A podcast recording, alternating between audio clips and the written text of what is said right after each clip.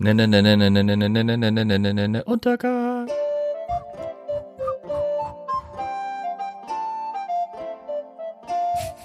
Ich drücken wir auf den Knöbel. Shalom, meine Freunde. Pochtwein hast du jetzt verschüttet. Also ein bisschen. Dann hast du das Falsche reingemischt. Was? Nicht wahr? Doch. So, sieht doch schon mal besser aus. Okay, ich bin bright. Herzlich willkommen zur Plauderstunde.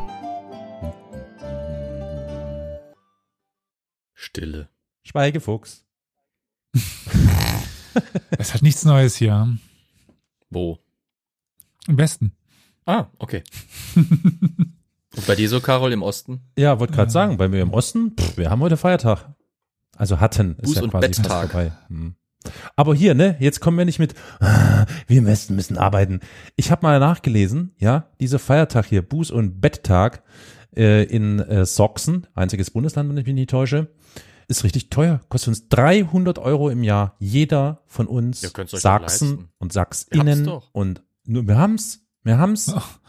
Ihr habt's doch, nicht wahr? Na klar. Öder. Taxen. No? Kurt, Wir streiten vielen Dank. nicht ab hier. Vielen Dank an Kurt. Ihr rollt doch in der Göhle, nicht? Ja, Aber wir haben uns hier heute zusammengefunden, um was zu machen. Kürzen wir hier ein bisschen ab, bevor wir ganz noch abdriften. Wir trauen uns. Trauen uns. Ja, wir sind hier zusammengekommen, um uns zu trauen, einen Film zu gucken, oder? Ach so, trauen. Oh, ich habe mich gerade ein bisschen erschrocken. Ich dachte so, was?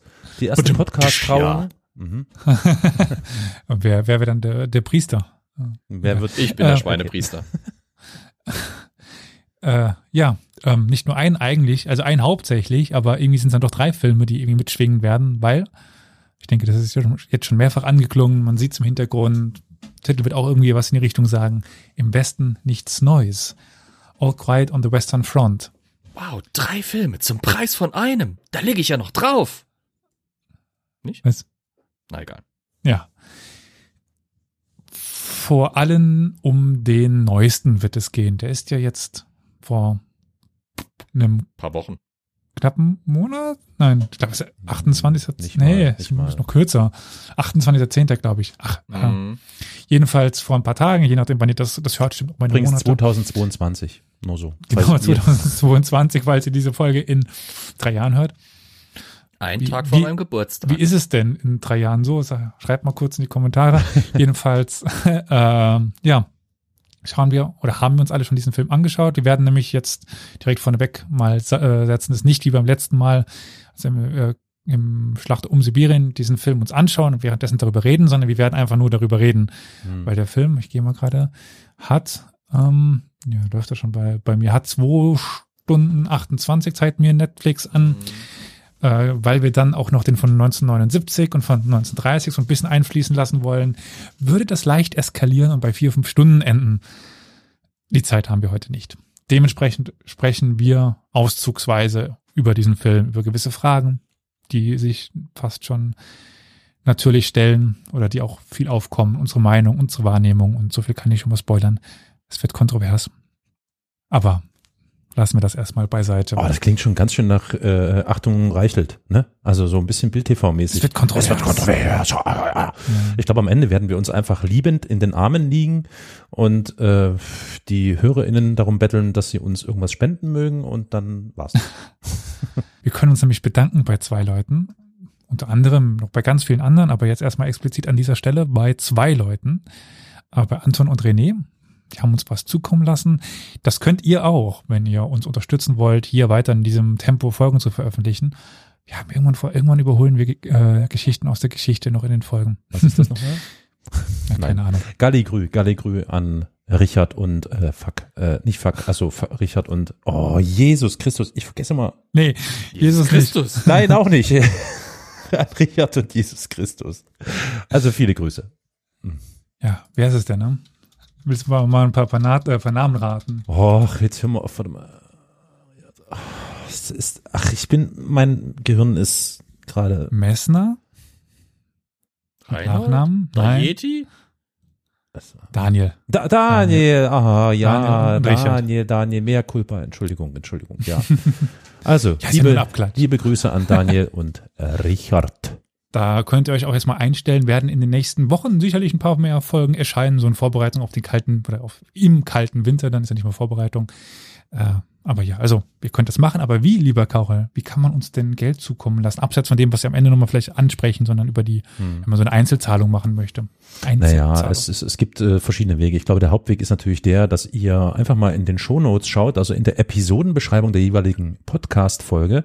Und dort findet ihr, wenn ihr ein bisschen runterscrollt, genau, da findet ihr eine IBAN. Äh, früher hieß das Bankverbindung beziehungsweise Kontonummer. Da könnt ihr dann Geld der Wahl hinüberweisen. Das wäre eigentlich exakt die beste, optimalste Variante, denn niemand äh, kassiert dafür Gebühren.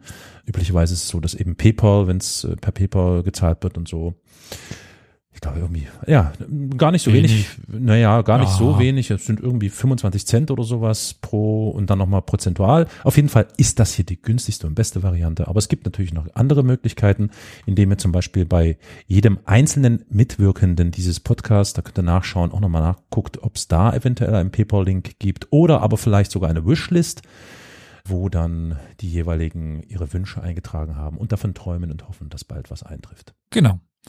Das könnt ihr dann machen. Und wenn wir euch in der Folge nicht erwähnen, aus Versehen vergessen oder so, dann gerne mal uns noch anhauen. Aber seid euch gewiss, unser Dank ist euch sicher. Ihr ermöglicht das, dass wir hier jede Woche sitzen, uns den Strom leisten können, die Heizung leisten können, Noch. äh, die, Gott, sagt da nichts dazu. den Heute Zucker die- leisten können, Carol.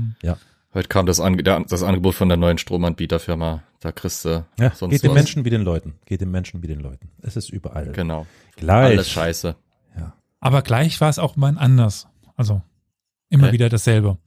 Ach so. soll man so gesagt haben über die Zeit des Grabenkriegs. Peradan schreibt Heizung, seid ihr reich? Es stimmt wirklich. Ich, ich, ich stehe hier, habe hier so eine Wolljacke an, zugemummelt, Kapuze, dicke Wollsocken und ja, ist kalt. Ich sag euch, Vorteil des, des Streamerlebens dass ich meine Kamera anhab. Ich habe hier zwei Lampen vor mir, habe mein PC vor mir, zwei Bildschirme, Mikrofon, Soundboard, Soundinterface und so weiter. Die machen genug Wärme. Ich brauche keine Heizung. Ich kann jetzt zum ersten Mal seit dem Sommer wirklich äh, aufatmen und streame nicht und stinke danach, weil ich so durchgeschwitzt bin. Also seit, jetzt ist es zum ersten Mal angenehm. So richtig wie im Studio, ne? Wenn dann so die, das Licht runterbrezelt und man dann schwitzt und die Schweißperlen auf der Stirn glänzen. Dann muss dann von hinten nochmal irgendwie jemand kommen und dich abpudern, damit es wieder schick aussieht. Ja, das ist das Dem Luder ordentlich stressige äh, PodcasterInnen und StreamerInnen leben. Peradan hat eine Rentnerin unter sich, das soll auch helfen. Also in der Wohnung Oh, unter das ihm, ist, das ist mal. sehr von Die Vorteil. mit. Ja, die sind ja, in, der, Re- in der Regel doch etwas kälteempfindlich. Da ist etwas umgefallen. Wo? Ja, Die mir, Rentnerin? ja, Oh. das ist mir ganz kurz. Ich bin mal ganz kurz weg. Ich wollte gerade sagen, das ist da Abrissparty bei Elias. So viel zum Thema meine Kamera und meine Lichter. Okay. Da Ja. sind dem Paul Bäumer mal die Gesichtszüge entglitten. Da ist der Greenscreen aber mal ganz kurz weg gewesen. Jetzt seht ihr wirklich, wie es hinter dieser Fassade aussieht bei Elias. Nicht wirklich, jetzt sehen wir wieder das Bild, hat schneller Voll, äh, Vollbildschirm gemacht. Bin wieder da. ah, okay, ja. Gut. Äh, vielleicht, ich dachte mir, wenn ihr damit einverstanden seid, gebe ich jedem fünf Minuten, um kurz seinen Lieblingsfilm vorzustellen, der im Westen nichts Neues und über den neuen Film so eine ganz kurze Meinung zu sagen. Können wir vielleicht mal- vorher mal, können wir mal vorher den Chat einbinden und mal eine kurze Umfrage starten, wer der ZuschauerInnen äh, Die, jetzt überforderst du mich. einen dieser Filme irgendwie gesehen hat und wenn dann Also der welche. Carpantador hat schon geschrieben, dass er alle drei gesehen hat. Hm. Den müssen wir dann gleich muten, weil dann mischt er ja echt richtig mit, dann hat Ahnung, das ist ja blöd. History Johnny hat sogar das Buch gelesen. Oh Gott, wirklich, also das wundert mich. Ich kenne Ja. niemanden, der das Buch gelesen hat. Niemanden, außer irgendwelche Ich habe es leider auch noch nicht Menschen. gelesen, muss ich zu meiner Schande gestehen. Ja. Soll auch nicht so, Ich muss mir mal so besorgen. gut sein. Die Nazis haben es gehasst, also so schlecht kann es nicht sein, hä? Naja, gut, da ist was dran, ja. Das wäre ein Argument. Aber währenddem die das schreiben, würde ich vielleicht dann Ja. wirklich jetzt. Hm, bitte. Wir, Ja. wir können ja einfach äh, von rechts nach links gehen, keine Ahnung. Das wäre bei mir sitzt rechts außen natürlich Flo. Äh, dir deine fünf Minuten geben. Oder willst du als letzter dran, sonst soll man von, von links nach rechts gehen? Mir, ne, mir ist egal, ich kann auch anfangen. Also, ähm, Ich habe den 1930er Film nicht gesehen, muss ich zu meiner Schande gestehen. Ich habe auch das Buch von Erich Maria Remarque nicht gelesen, obwohl ich im Museum immer wieder dran vorbeilaufe, weil wir es in der Vitrine stehen haben. Ähm, als Beispiel für die Verarbeitung eben des Ersten Weltkriegs. Ähm, ich kannte tatsächlich aus meiner, Gott, Jugend kann ich nicht sagen, aus meinen späten Zehner, frühen 20er Jahren ähm, den 70er Jahre Film. Den habe ich mir da mal irgendwann reingezogen. Ähm, damals mit dem Schauspieler, der auch irgendwie bei den Waltons mitgespielt hat, aber was weiß ich, ähm, das ist schon zu lange her. Ich habe mir auch nicht mehr kürzlich angeguckt. Ähm, ich fand den aus den 70ern gut. Mhm. Äh, Im Rahmen der Möglichkeiten war da mit den Special Effects gut gearbeitet und ich fand halt das Thema vor allem war ziemlich gut gemacht. Ähm, ich würde im Kontrast jetzt zum neuen Film da ein paar Sachen sagen. Nämlich einerseits fand ich es gut, dass bei dem Film aus den 70ern vor allem der Fokus auf der Figur des Paul Bäumer und seinen Erlebnissen war.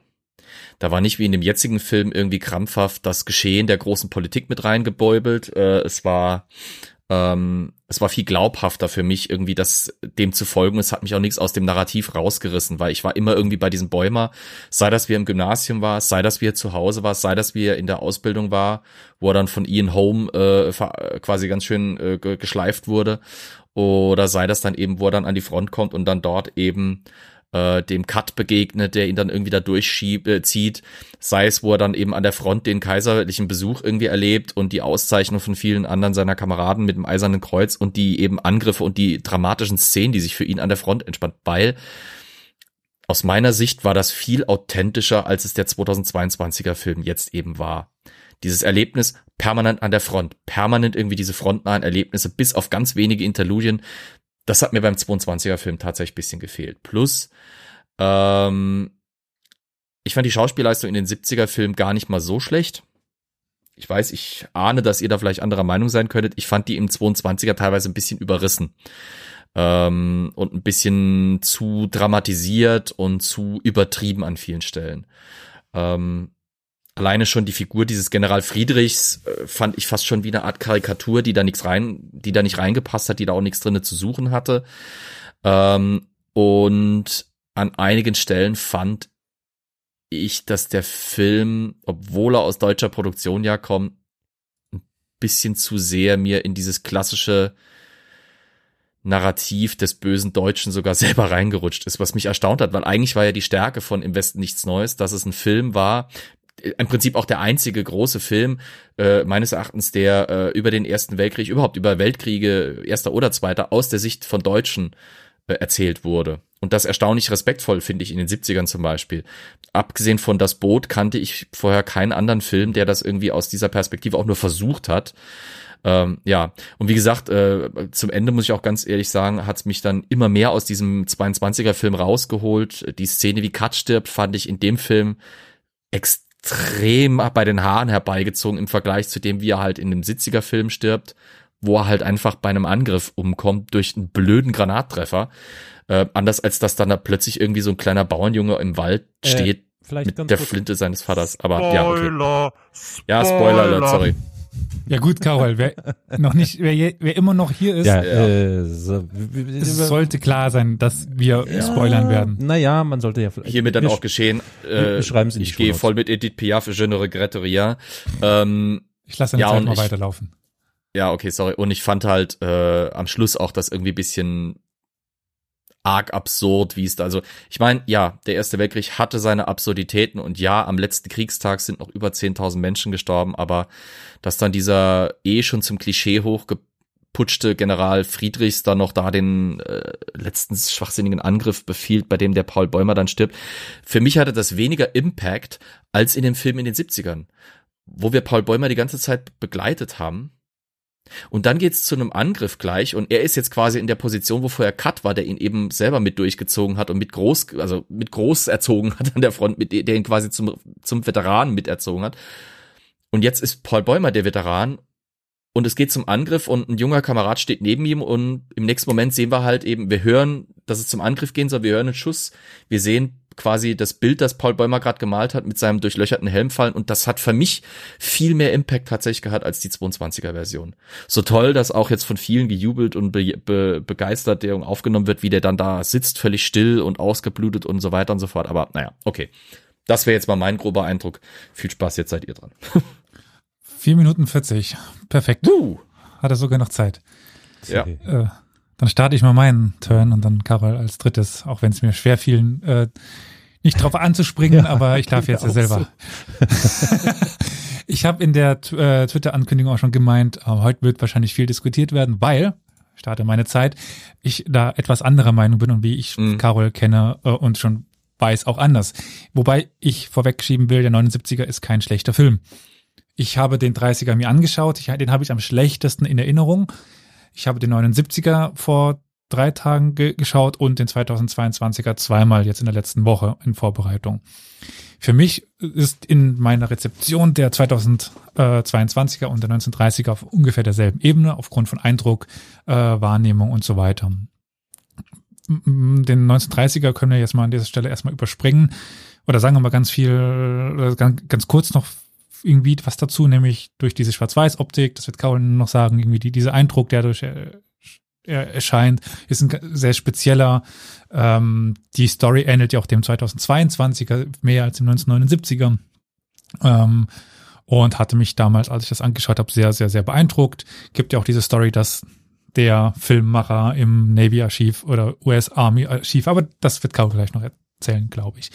Der 1979er, da fand ich die Schauspielleistung ziemlich Gut, es ist ein Fernsehfilm, sollte man an dieser Stelle dazu sagen. Und dementsprechend ist die, also da kann ich ungefähr gleich gut sterben wie viele Leute dort. ähm, äh, und es ist also im Westen nichts Neues steht unter dem Label des Antikriegsfilms. Und als Antikriegsfilm fand ich den 1979er am schlechtesten. Ist ein guter Kriegsfilm, aber es ist ein schlechter Anti- oder ein nicht so guter Antikriegsfilm wie die beiden anderen, weil man mehr Lust hat zuzuschauen und ich finde, dass die Grauen des Krieges nicht so gut rüberkommen wie bei den anderen. Gerade durch die Explizität, der Explizität des, der anderen beiden Filme, sei es eben bei dem 1930er durch die damaligen technischen Mittel, die man musste immer als Kind seiner Zeit sehen, als einer der ersten überhaupt ähm, synchronisierten Filme, als einer der ersten Sprachfilme und so weiter. Natürlich heutzutage Du hast im Grunde also synchronisiert gesehen, oder? Folglich. Und nicht im Original? Nein, ich habe Hm, ihn synchronisiert hm, ge gesehen. Aber auch nicht in der 1930er Variante. Nee, nee, sondern 79. Später. Hm? Weiß ich nicht welche. Gibt noch die 2004er vom, vom ZDF oder so. Ach so, oh, okay. Ja, ja, der ist ein paar Mal neu synchronisiert worden. Hm. Die längste Fassung ist, glaube ich, von 2004 oder 2005. Hm.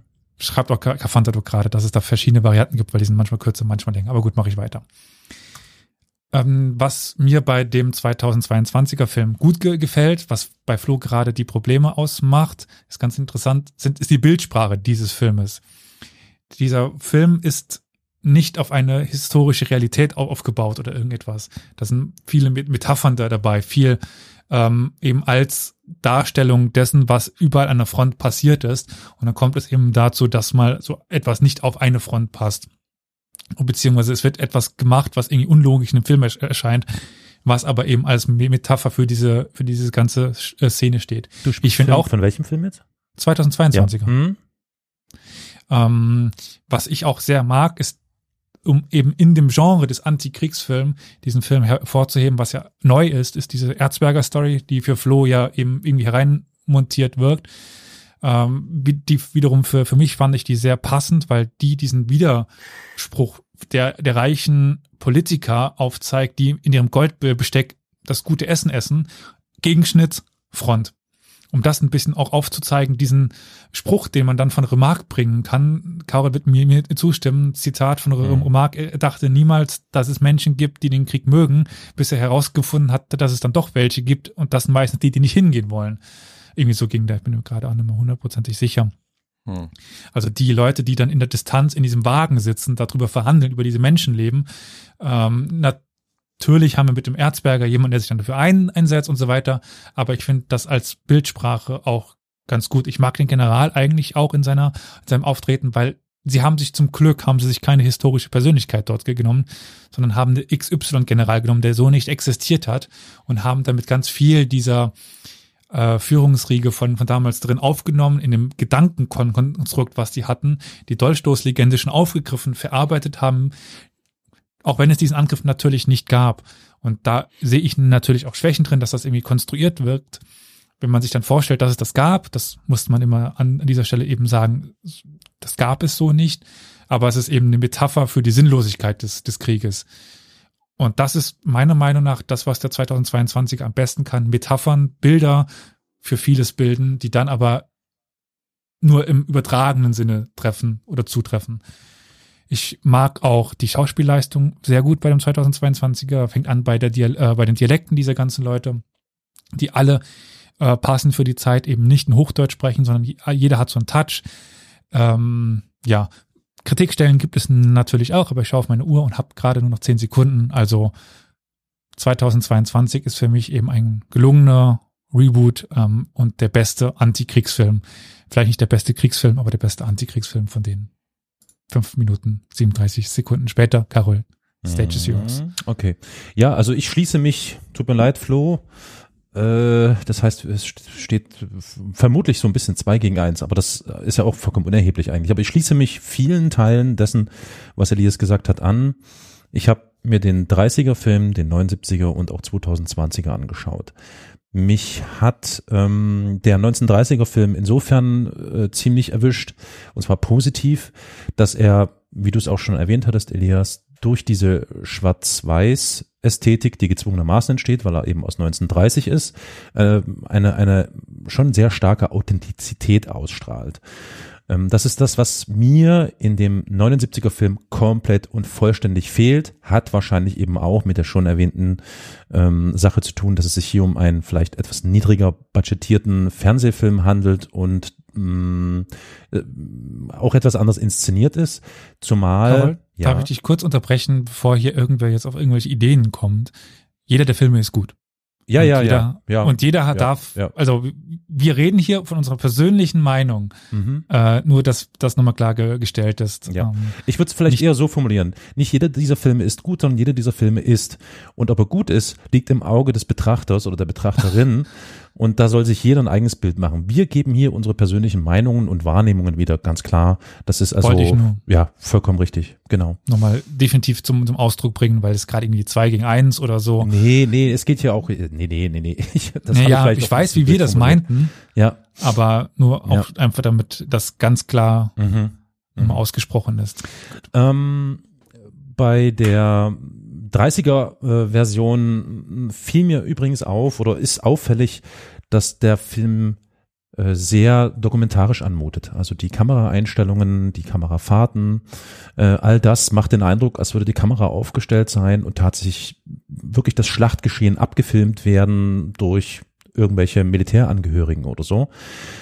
Du hast es schon erwähnt, Elias, das könnte eventuell damit zu tun haben, dass der Regisseur dieses Filmes tatsächlich im Fotoarchiv der US Armee ähm, tätig war und das vielleicht da ein bisschen mit eingeflossen ist. Aber nun, um auf den Film 2022 zu kommen, den 79er lasse ich schon mal einfach deswegen raus, weil er auch für mich leider durchaus vielleicht ein interessanter Kriegsfilm ist, aber das Narrativ, nein, streich das bitte, Narrativ ist ein ekliges Wort, aber ähm, er nicht, nach meiner Wahrnehmung, versucht, ein Anti-Kriegsfilm zu sein. Und das, man kann jetzt natürlich diskutieren, das können wir ja dann vielleicht auch tun, was ist Kriegsfilm, was ist Anti-Kriegsfilm.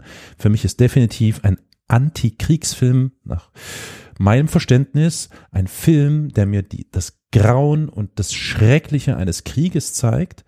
Und zwar dass es mich wirklich schmerzt und ich äh, das vielleicht auch lange Zeit gar nicht mehr vergessen werde und vielleicht auch immer wieder in meinem Inneren haben werde. Ähm, genau. Und das ist dem 2022 wie auch dem 30er gut gelungen.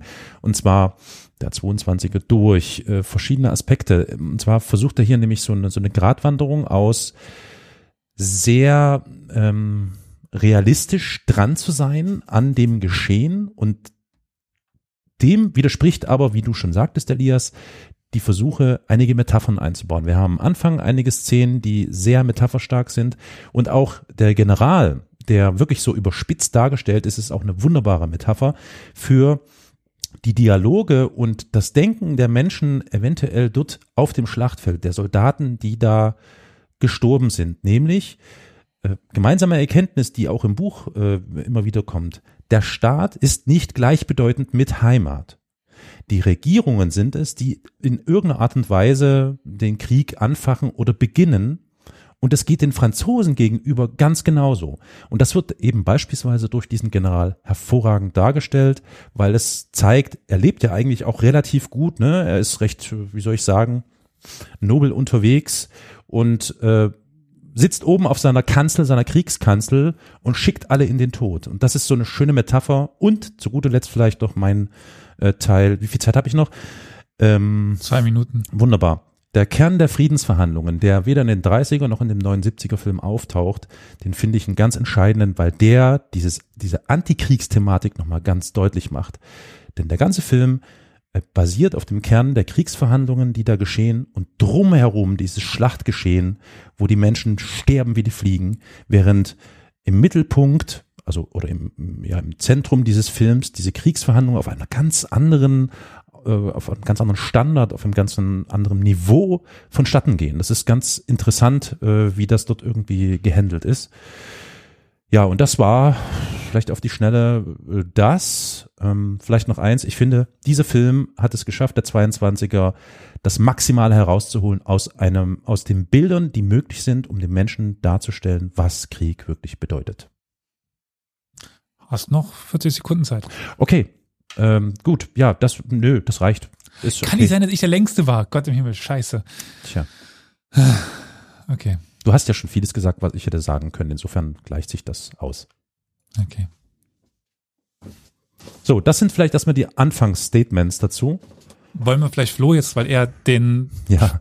Pech hatte, als erstes ja. äh, ran zu müssen und Streich, dementsprechend Streichel. ja quasi nicht auf uns Bezug nehmen konnte. Flo, willst du noch kurz was sagen? Weil wir ja dir quasi die Möglichkeit gegeben haben, auf uns. Ja, Metaphern, Metaphern sind schön und gut. Ich, ich mag es halt nicht, wenn man statt dann halt eben, äh, äh, wenn man dafür dann halt Kompromisse bei der Darstellung der Geschichte unbedingt machen muss, dann, dann gibt es dafür für meine Begriffe andere Möglichkeiten. Warum eine künstliche Metapher schaffen, wenn ich ein realistisches Beispiel für diesen Wahnsinn auch darstellen kann? Das ist halt irgendwie so meine Prämisse in dem Kontext. Mhm. Wie gesagt, dieser General Friedrichs hat mich insofern gestört, als dass er halt, ja, er ist insofern interessant. Er, er, er stellt vielleicht, das, das, da könnte ich mich noch drauf einlassen zu sagen, er stellt zum Beispiel auch das war da, was wir zum Beispiel bei Otto Dix oder sowas immer genau. wieder auch in seinen Bildern sehen, diesen ja. typischen glatzköppigen, genau. untersetzten, bärbeißigen Typ mit, mit Schmiss, ja. aus einer Burschenschaft, aus einer schlagenden, also wirklich rechtserzkonservativ, wie sie es damals gehörte, ähm, der dann halt ähm, hier dieses System äh, völlig menschenverachtend oder diese, diese Kriegsführung um des Krieges willen fast schon um der Ehre willen hier fortführt. Mhm. Wie gesagt, mich hat an der Stelle halt massiv gestört. Ähm, tatsächlich waren es in den letzten Kriegstagen oder beziehungsweise nee, eher in den letzten Kriegsstunden im Schnitt mehr die Alliierten, die diese sinnlosen Angriffe noch gemacht haben, weil sie in den Verhandlungen versucht haben, eine bessere Position zu haben, quasi den Dolch noch näher an den deutschen Hals zu drücken, um es jetzt mal pathetisch auszudrücken, um bei den Verhandlungen einfach ein besseres Pfund zu haben, mit dem sie wuchern konnten. Äh, das heißt, da macht man dann halt noch einen Angriff, bringt da noch eine deutsche Batterie in seinen Besitz, bringt da noch einen deutschen Frontabschnitt irgendwie in Bedrängnis, mhm. guckt da, ob man da noch nicht irgendwie was gut machen kann, noch ein Nachschubdepot oder sowas abschneiden kann. Ähm, tatsächlich war das einfach schwierig. Dann finde ich es auch noch spannend, dass äh, die Truppen ähm, dass äh, bis auf ein paar, die dann kommentarlos im Hintergrund erschossen werden, irgendwie größtenteils mitmachen. Ich finde das immer so, gerade wenn man sich vor Augen führt, dass zur selben Zeit äh, in großen Teilen der Armee und vor allem der Marine natürlich 1918 ähm, es mächtig rumort hat, um es ganz dünn auszudrücken. Ich sag nur Matrosenaufstand. Ähm, hätte man da viel mehr drin machen, mitmachen können, zum Beispiel, wenn man schon irgendwie was zeigen wollte oder quasi fast schon die Absurdität dieses Krieges zeigen wollte, dass nämlich dieser blinde Gehorsam in, in dem, in dem, in der Phase des Krieges schon längst in der Auflösung war. Äh, was ich tatsächlich, ich möchte auch was Positives mal sagen, was mhm. ich zum Beispiel relativ positiv fand, war, äh, wir hatten uns schon zwischendrin mal unterhalten, Elias, die Szene mit dem, wo, äh, wo äh, Bäumer, Kat und seine Kameraden auf diese französische Stellung marschieren und da sehen wir den schönen Kontrast, während sie in der eigenen Stellung froh sind, wenn sie mal beim Bauern eine Gans klauen können und die dann quasi äh, in ihrer kalten, stubigen Unterkunft ganz dapper mal äh, mit ihrem kleinen Zug da irgendwie ver verwursteln, bevor sie irgendwie teilen müssen, äh, sind sie in der französischen Stellung damit konfrontiert, dass die quasi alles haben. Ja. Das ist tatsächlich auch durchaus richtig so. Das fand ich auch ganz nett dargestellt. Vielleicht aber wegen den Szenen können wir uns jetzt dann, dann nochmal an den Anfang des Films bewegen, mhm. aus dem ja. Coverbild noch was sagen, dann können wir ja Nö, Stück für, für, Stück bisschen ja. über die ja. uns wichtigen Szenen sprechen. Ja. ja. Ging ja jetzt erstmal um den allgemeinen Eindruck, äh, ja. Ja. Aber Karol, wenn gerade irgendwie so ein bisschen, Ich, ich bin leider Gottes auch jetzt, der Film habe ich letzte Woche gesehen. Den 70er-Film habe ich vor ein paar Jahren das letzte Mal gesehen, den 30er-Film noch gar nicht. Ich fühle mich gerade irgendwie sehr schlecht vorbereitet, weil ich auch die Zeit einfach nicht hatte, sie mir jetzt die letzten Tage nochmal so reinzuziehen. Carol und ich sind da in einem mehr kleinen, alles so unfairen präsent. Vorteil, dass Mhm. wir den Ja. jetzt an der Universität in der Übung vorgestellt haben und Ja. hatten quasi schon gestern unsere Generalprobe. Wenn also Flo das Wissen jetzt nicht akut parat hat, dann liegt das daran, dass wir zum Beispiel jetzt den Film uns anschauen mussten für unseren Job und äh, Flo nicht. Das äh, sei da ehrenhalber auch er erwähnt. Willst du noch was sagen, Carol? Allgemein? Nö, nö, ich denke, wir können wirklich mal Szene für Szene oder zumindest so ähm, Fragment für Fragment mal Mhm. durchgehen, was für uns interessant oder relevant gewesen ist. Und ich glaube, es fängt für dich ja direkt an, quasi, mit der allerersten Kanne. Szene. Volle Kanne ist ein Bild, was ich wirklich nicht aus meinem Kopf rausbekomme. Da sind wir, lieber Flo, nämlich bei der besagten Metapher. Ähm, Szene Nummer eins Welche? ist, man, man sieht äh, den, den Wald, äh, die Wipfel des Waldes Mhm. und dann wird, werden ein paar Bäume gezeigt und dann gibt es dieses Bild der Füchsin, die ihre Jungen säugt. Und das finde ich ein, ein extrem starkes Bild. Es hat eine Weile, naja, zwei Minuten gedauert, bis, bis mir irgendwie so klar war, was damit gesagt werden soll oder zumindest die Frage aufgeworfen hat, warum, weshalb, wieso. Und ich finde das ein extrem starkes Bild, weil schon allein mit dieser Szene, man fragt sich ja erstmal, hä, wieso sehe ich jetzt hier Füchse, warum werden da Junge ges- gesäugt, was soll das? Das ist ein Bild und das soll nach meiner Auffassung darstellen, und da können wir uns jetzt hier breit aufstellen, wie wir das gerne sehen möchten. Auf jeden Fall ist es ein Bild für die Bevölkerung, die vielleicht durch den Staat gesäugt wird oder umgedreht. Die äh, Füchsin, die säugt, das ist eigentlich die Bevölkerung. Und an ihren Zitzen hängen all jene, die verantwortlich sind für den Krieg. Das ist ein Bild, das finde ich extrem gut und extrem interessant. Passt natürlich jetzt nicht in den Kriegskontext, aber in das Gesamt, in, in dieses Gesamtbegehren des Filmes zu zeigen, dass Krieg schlimm ist und Krieg eine Katastrophe ist für jeden bis auf wenige, ähm, finde ich das toll. So, das ist die erste Szene, die mir schon wirklich äh, äußerst gut gefallen hat, offen gestanden. Ich weiß nicht, wie es in den ersten Szenen der anderen Filme aussieht oder wie ihr das gesehen habt. Die 79er Variante fängt direkt quasi dann an, Ja. wenn der andere Film weitergeht, also Ja. mit einem äh, Kamera, mit einer Kamerafahrt über die Schlacht. Mhm. Wobei in der 79er Variante, wie gesagt, die 30er habe ich so nicht mehr in, in Erinnerung. In der 79er Variante trifft man direkt äh, die Leute um Paul Bäumel, äh, die man in der 2022er Variante ja noch nicht direkt Mhm. trifft, sondern da wird dieser Kreislauf erzeugt, was auch ein Bild ist in dem Sinne. Ja. Also dieser namenlose Soldat, ich weiß nicht, ob er einen Namen hat, der dort an die Front ge geschickt wird, nach vorne, Ja. in diesen Sturmangriff auf die französischen äh, Linien, um dann dort zu, zu sterben. Dann wird er recycelt und Mhm. wird er Mhm. dann also aufgesammelt, seine Uniform ausgezogen, die wird sauber gemacht und wird dann eben für Paul Bäumel Ja. vorbereitet, der dann im Endeffekt noch von, von ihm dieses Schild dort drin findet, das Namensschild, wo er dann fragt, die gehört doch hier eigentlich jemand anderem. Irgendwas. Ja, man sieht, glaube ich, den Namen, aber ich habe ihn mir nicht behalten. Ja. Mhm. Finde ich ein wunderbares Bild für die, für dieses, für diesen, wie du sagst, Elias, Kreislauf, für diesen Moloch, für diese Maschinerie des Todes. Ähm, Hm.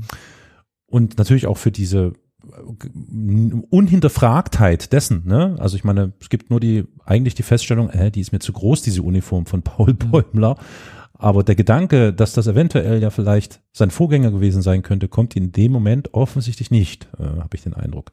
Ist ein, ist ein, ist ein, auf jeden Fall ein super, eine super Idee, wie ich finde, wie man dieser Uniform von Punkt zu Punkt folgt und sieht, wie sie dann eben wieder überarbeitet wird, gewaschen wird und so weiter. Es ist, finde ich, großartig. Damit rückt eben die Person quasi in den Hintergrund. Im Grunde genommen ist Paul Bäumel einer von vielen, der diese Uniform trägt. Mhm. Man könnte auch noch Leute da davor Bäumer. zeigen. Bäumler, So, sorry. aber du sagst immer wieder Bäumel, Bäumer. Bäumer. Bäumel, Paul Bäumer. Bäumer. Ja. Paul. Dem Paul. Der So. Paul. Sag einfach Paul, genau. Genau, da verspreche ich mich nicht. Äh, Im Grunde ist Paul einer von- Paul, Paul, Paul einer von, von vielen, der diese Uniform tragen könnte. Und er ist eben ein, der ist nur ja, Füller die- dieser Uniform, die gegen Ja. die Franzosen Ja. oder von bei, Ja. das könnte man ja auf der anderen Seite genauso darstellen. Exakt genau so, ja. Die da Vielleicht noch, äh, noch ganz kurz, weil nach diesen Füchsen kommt noch eins, das ist mir wichtig, ein, ein, ein ganz wichtiges Ding, nämlich, wie du sagst, dieser namenlose Soldat, der da brutal auf sein Gegenüber äh, mit dem Spaten, glaube ich, einsticht, einschlägt. Mhm. Ähm, das ist eine ganz krasse Szene, nämlich deswegen, weil es einen extrem harten und radikalen Schnitt gibt. im Bild wie auch in Ton. Plötzlich verschwindet alles komplett. Es bleibt alles stehen und es kommt im Westen nichts Neues. Auch das ist ein, ein schöner Versuch, jemanden da aus ich habe das, ich gebe das jetzt Elias alles wieder, was wir gestern schon ja, ja. wiedergekäut haben. Aber das ist ähm, ein super Mittel. Es wird relativ selten angewandt, aber ein super Mittel, um diese Schutzwirkung, die man sich zulegt, wenn man einen Film zuschaut, komplett aufzubrechen. Das ist, äh, finde ich, ganz hervorragend, weil dann diese Rückkehr hin zu Bäumer und seinen Kommilitonen und so weiter und so fort äh, quasi mhm. beginnt oder losgeht. Das finde ich extrem gut. Cafantado schrieb derweil, dass die 1930er Version mit, einem, mit dem Lehrer anfängt, der die Jungen anstachelt und mhm. der Parade, wo sie dann auch auf Himmelstoß treffen. Mhm. Himmelstoß, der in diesem Film, also in der 220er Variante quasi non-existent ist. Ja. Bin mir nicht ganz sicher, ob das der eine sein soll, den sie mal kurz treffen. Aber im Grunde ist ja Himmelstoß in der, in der 2022er Variante rausgeschrieben worden. Nee, ansonsten die, äh, dieser Moment, wo es die Rede gibt ähm, an die versammelte Schülerschaft. Ja. Ich glaube, die ist in allen Filmen da, ne? Also auch in den 79er mhm. gewesen, wenn ich mich nicht täusche. Ja. Der Unterschied ist halt, wo sie eingesetzt wird. Was mir tatsächlich gut fand, du mhm. hattest es schon mir angekündigt, Elias, war, dass, sagen wir mal, so ab der Szene erst, also nachdem wir den Titel haben, nachdem die angefangen haben, den Leichnam unseres mhm. äh, mehr oder weniger unbekannten Heinrichs da aus dem, La aus dem Wagen zu holen und so weiter, da setzt plötzlich die Musik ein. Das sind im Prinzip immer nur drei sehr synthetisch klingende Töne. Dieses dö, dö, dö. Mh, äh, das ist schon, äh, du hattest es angekündigt, wie gesagt, aber es war schon sehr eindrucksvoll. Und das bleibt auch weitestgehend die, die beherrschende Musik über den ganzen Film hinweg. Ne? Also mhm, das Thema, wenn man es ja. Musik nennen kann, das Thema, ja. Mhm. Also diese, diese, diese sehr mechanischen Töne. Das fand ich tatsächlich ganz gut, weil äh, mechanische Musik unter diesen mechanisch geführten Krieg drunter zu legen, das fand ich jetzt tatsächlich eine gute Metapher. Ja, ja, ja. Oder eine gute Unterstützung Stil, dieses Stilmittel Motivs. vielleicht eher, ja. Mhm, mhm. Ja, ein gutes Stilmittel so. Ich mache mal nochmal ganz kurz äh, Recap zur 79er Variante. Da gibt's ja im mhm. Grunde nur den Lehrer. Mhm. Bei der 2022er Variante haben wir ja zwei Leute. Im Grunde den etwas älteren, schnauzbärtigen und den Lehrer. Mhm. Also der, wie die in dieser, in diesem, in dieser Halle stehen oder wo die, diese Leitern, diese Treppen nach oben gehen, wo er dann redet. Ja. Äh, und dann gibt es später noch äh, die, die Szene in der Schule, wenn ich mich recht entsinne, oder äh, springe ich die gerade durcheinander? Ja, also in der Schule, wir, wir, wir begleiten quasi die Uniform auf ihrem Weg, dann kommen wir zu Paul Bäumer, der quasi seine äh, äh, Einberufung unterschreibt. Ja. Okay, genau. nee, ich bringe die durcheinander. Alles Und dann gut. haben wir eben den Direktor, der hier seine Rede hält. Okay, ja. Ich fand die Rede nicht so gut gemacht. Ich fand äh, die in der 79er-Version viel eindrucksvoller. Ja. Was? Hast du Staatstrauer an angelegt? Ich weiß nicht, warum ich schwarz geworden bin. Schwarz geärgert. Stimmt, das fällt mir jetzt erst auf, dass in meiner Wahrnehmung, interessant, in meiner Wahrnehmung haben sich die Filme mhm. dort überschnitten. In meiner Wahrnehmung ja, gab es die, die Rede eines, ist, ja. noch, noch eines Lehrers. Aber mhm. dann ist das ja die. Ich nehme alles ja. zurück. Mhm. Das ist die, das, das, das fand ich irgendwie ein bisschen schade. Ich fand diese Rede im, im 22er Film hatte durch ihre überrissene Art bei weitem nicht diesen Nachhall für mich wie die Rede des Lehrers im 79er Film. Darf ich die mal kurz Und wie gesagt, zitieren, diese Rede im Hä? 22er ja. Film? Welche jetzt? Im 22er ah, ja. Film. Wir stehen hier an der Schwelle des Daseins. Erinnern Sie sich an mhm. diesen Moment. Es ist ein großer Moment, denn in späteren Jahren werden Sie einmal danach beurteilt werden, was Sie heute wagen zu werden. Deutschlands eiserne Jugend. Meine Freunde, wir haben das Glück, in einer großen Zeit zu leben. Ihre Taten werden das Grundwasser bilden für das Wachstum einer edlen, kräftigen Wurzel. Ich bin mir sicher, dass ich die meisten von Ihnen hier in der Heimat bald wieder sehen werde. Das Schwert mit Ehren zurück in die Scheide gesteckt, mit einem eisernen Kreuz an der vor Stolz geschwellten Brust. Aber täuschen Sie sich nicht, in den dunkelsten Stunden wird es dort draußen auch vorkommen, dass Sie vor einem Angriff Zweifel hegen. Aber dies ist keine Zeit für die Schwächen des Geistes. Jedes Schwanken, jedes Zögern ist ein Verrat am Vaterland, denn der moderne Krieg ist wie ein Schachspiel. Es geht niemals um den Einzelnen, sondern immer nur um das Gesamte. Sie werden sich als würdige Träger dieser Uniform erweisen, bla bla bla bla. Unsere Zukunft, die Zukunft Deutschlands liegt in den Händen seiner größten Generation. Meine Freunde, das sind Sie. Ich finde das ähm, ich kann mir schwer einzuschätzen, aber ich kann mir gut vorstellen, dass exakt ich weiß nicht, vielleicht ist, stimmte auch der Wortlaut mit dem Buch überein, bin ich mir nicht sicher, aber das. Ja, aber die Szene, jedes Schwanken, jedes Zögern vor dem Feind ist Verrat am Vaterland, ist ein Mhm. Zitat aus einer Rede von Wilhelm II. Ah, siehst du, na dann, wunderbar, dann ist es doch nicht mal Mitten überrissen. im Frieden überfällt uns der Feind. Also auf zu den Waffen. Jedes Zögern, je, nee, wie, wie wäre das? Jedes Zögern, jedes Zweifeln wäre Verrat am Vaterland oder sowas. der Richtung. Das ist direkt das Zitat äh, der äh, Rede zur Kriegserklärung. Ich fand die Delivery scheiße, ganz ehrlich. Der Sie Text gut, so ja. eindrucksvoll. Ja, ja. Ja. Ja, ich fand, ich fand, die hat leider Gottes der Schauspieler nicht gut. Ich kenne den Schauspieler auch aus anderen Filmen und da war seine Rolle irgendwie nicht so gut. Ich fand ihn, ich glaube, der hat sich zu viele Vorbereitungen irgendwie Hitler oder sowas angeguckt vom, vom Duktus und Habitus der, der Rede. ja. Da, das, In der 79er Version durch soll die es ja Delivery besser hat's sein, verloren. ne? Der, ja, fand ich schon. Die Rede des Lehrers im 79er Film kam bei mir, so habe ich sie besser in Erinnerung. Vom Text her vielleicht nicht, aber von der Delivery fand ich sie eindrucksvoller. Hier ist der Text, ich gebe dir voll und ganz recht, der ist super. Sie zitieren ja, wie gesagt, auch tatsächlich Reden aus der Zeit. Hm. Ich finde die schauspielerische Ablieferung halt einfach. Ne. Ja. Ja, der Schauspieler bei der 79er Variante ist einer wirklich der Leute, die, Mhm. den ich gerne beim Schauspielern zugesehen habe. Mhm. Ähm, trifft nicht auf Wer alle waren Leute noch dazu. mal? Wer waren er noch Äh, mal? war Donald Pleasant, Pleasance? Ich glaube Pleasance, ne? Donald Pleasance, Kantorek? Es kann sein, ja. Kantorek, Kantorek, Es kann Kantorek. sein. Der Mann mit den hypnotischen Augen wird da bei Wikipedia genannt auch. Tjaden, Vestus, Himmelstoß. Kantorek, Donald Pleasance. Ja, Donald Pleasance. Genau. Also da muss ich dir zustimmen, das ist definitiv einer der Stärken der 79er Variante. Ja. Ja. Kommt aber auch durch diese Direktheit eher. Also das ist der Lehrer, der dort steht, Mhm. Ja. im Klassenzimmer. Ja. Und Mhm. ich finde die Szenerie nicht so gut ge gewählt. Wobei auch Mit hier dem wieder, Treppenhaus oder was meinst du? Oder die, die ah, ja. äh, aber auch hier ist wieder so, glaube ich, so dieses Bild der vielen alten Männer, die da stehen Mhm. und dann die Jugend in den die die Krieg Jungen in den Krieg schicken, ja, ja. Das ist wiederum irgendwie doch eindrucksvoll. Also ich glaube, darum ging es auch. Keine Ahnung, müssen wir jetzt die, die, die Leute fragen, dass sie eben dort mehr hin, hinstellen wollten. Mehr Nein. alte Männer, die den.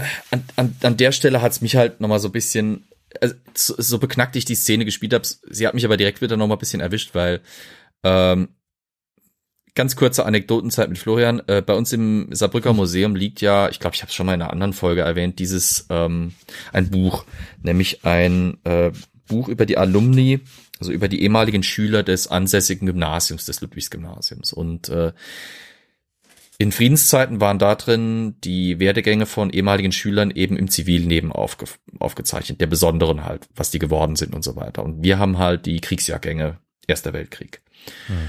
Und äh, das ist halt schon eindrucksvoll, sich das mal anzugucken. Also insbesondere bei uns, weil wir vier oder fünf dieser Schicksale, dieser einzelnen Personen mal rausgeholt haben, denen quasi Steckbriefe verpasst haben, so wie sie in dem Buch vermel ver vermerkt sind und mal größer hingehängt haben an die Wand. Da hast du Ja. dann Leute, die 1900, äh, die 1898 geboren sind und 1900, nee, warte mal, das kann ich, doch 1917 oder so oder 1918 äh, beim beim ersten Fronteinsatz sterben oder die 1897, 96, 97 geboren sind.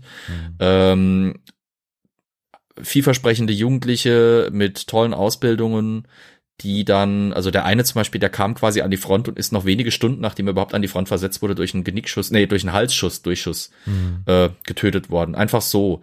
Das ist schon dann mal eindrucksvoll, sich das vor Augen zu führen, dass halt da wirklich, so wie es der 22er Film, aber auch wie es der 79er Film zeigt.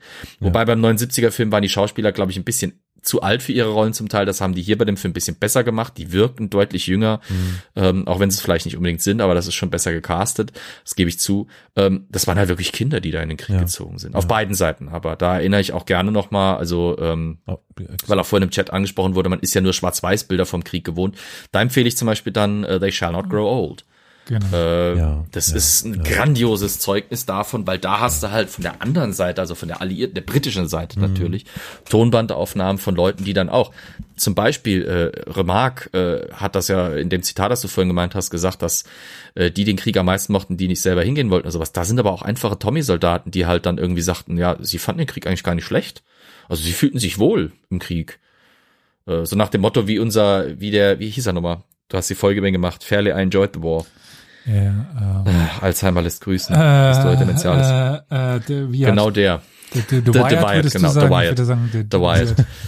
Also das, das gab schon. Es gab schon die, die den Krieg genossen, weil sie in diesem Krieg quasi Freiheiten hatten, die äh, sie im Zivilleben oder Möglichkeiten hatten, die sie im Zivilleben nicht gehabt hätten. Ne? Es war für sie gesorgt, wie es im Zivilleben nicht passiert wäre. Und sie hatten eine klare Struktur, sie hatten eine klare Position in ihrem Leben. Sie hatten mehr, als es ihnen im Zivilleben äh, krasserweise geboten gewesen wäre. Das ist ja auch diese, dieser Widerspruch Das im Krieg. wird aber auch teilweise angesprochen.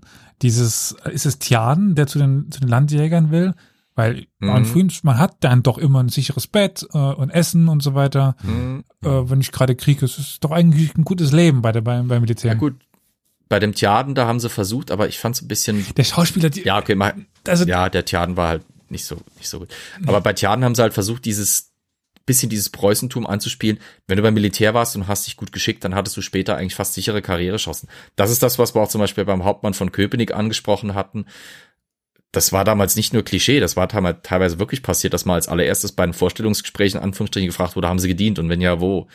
So, und wenn du gedient hattest, dann ist äh, gefragt worden, hattest du ein ordentliches Zeugnis, dann hast du das vorgezeigt und wenn das Zeugnis absolut ordentlich war, dann hast du deinen Job bekommen, selbst wenn du vielleicht ein bisschen Batscheimer warst, aber äh, weil halt das Militär so extrem viel in der deutschen Gesellschaft äh, gegolten hat, ne? Ja, andererseits zeigt es auch äh, ganz gut, ähm, es wird ja über die Vita des General äh, Friedrich, ne? Friedrichs?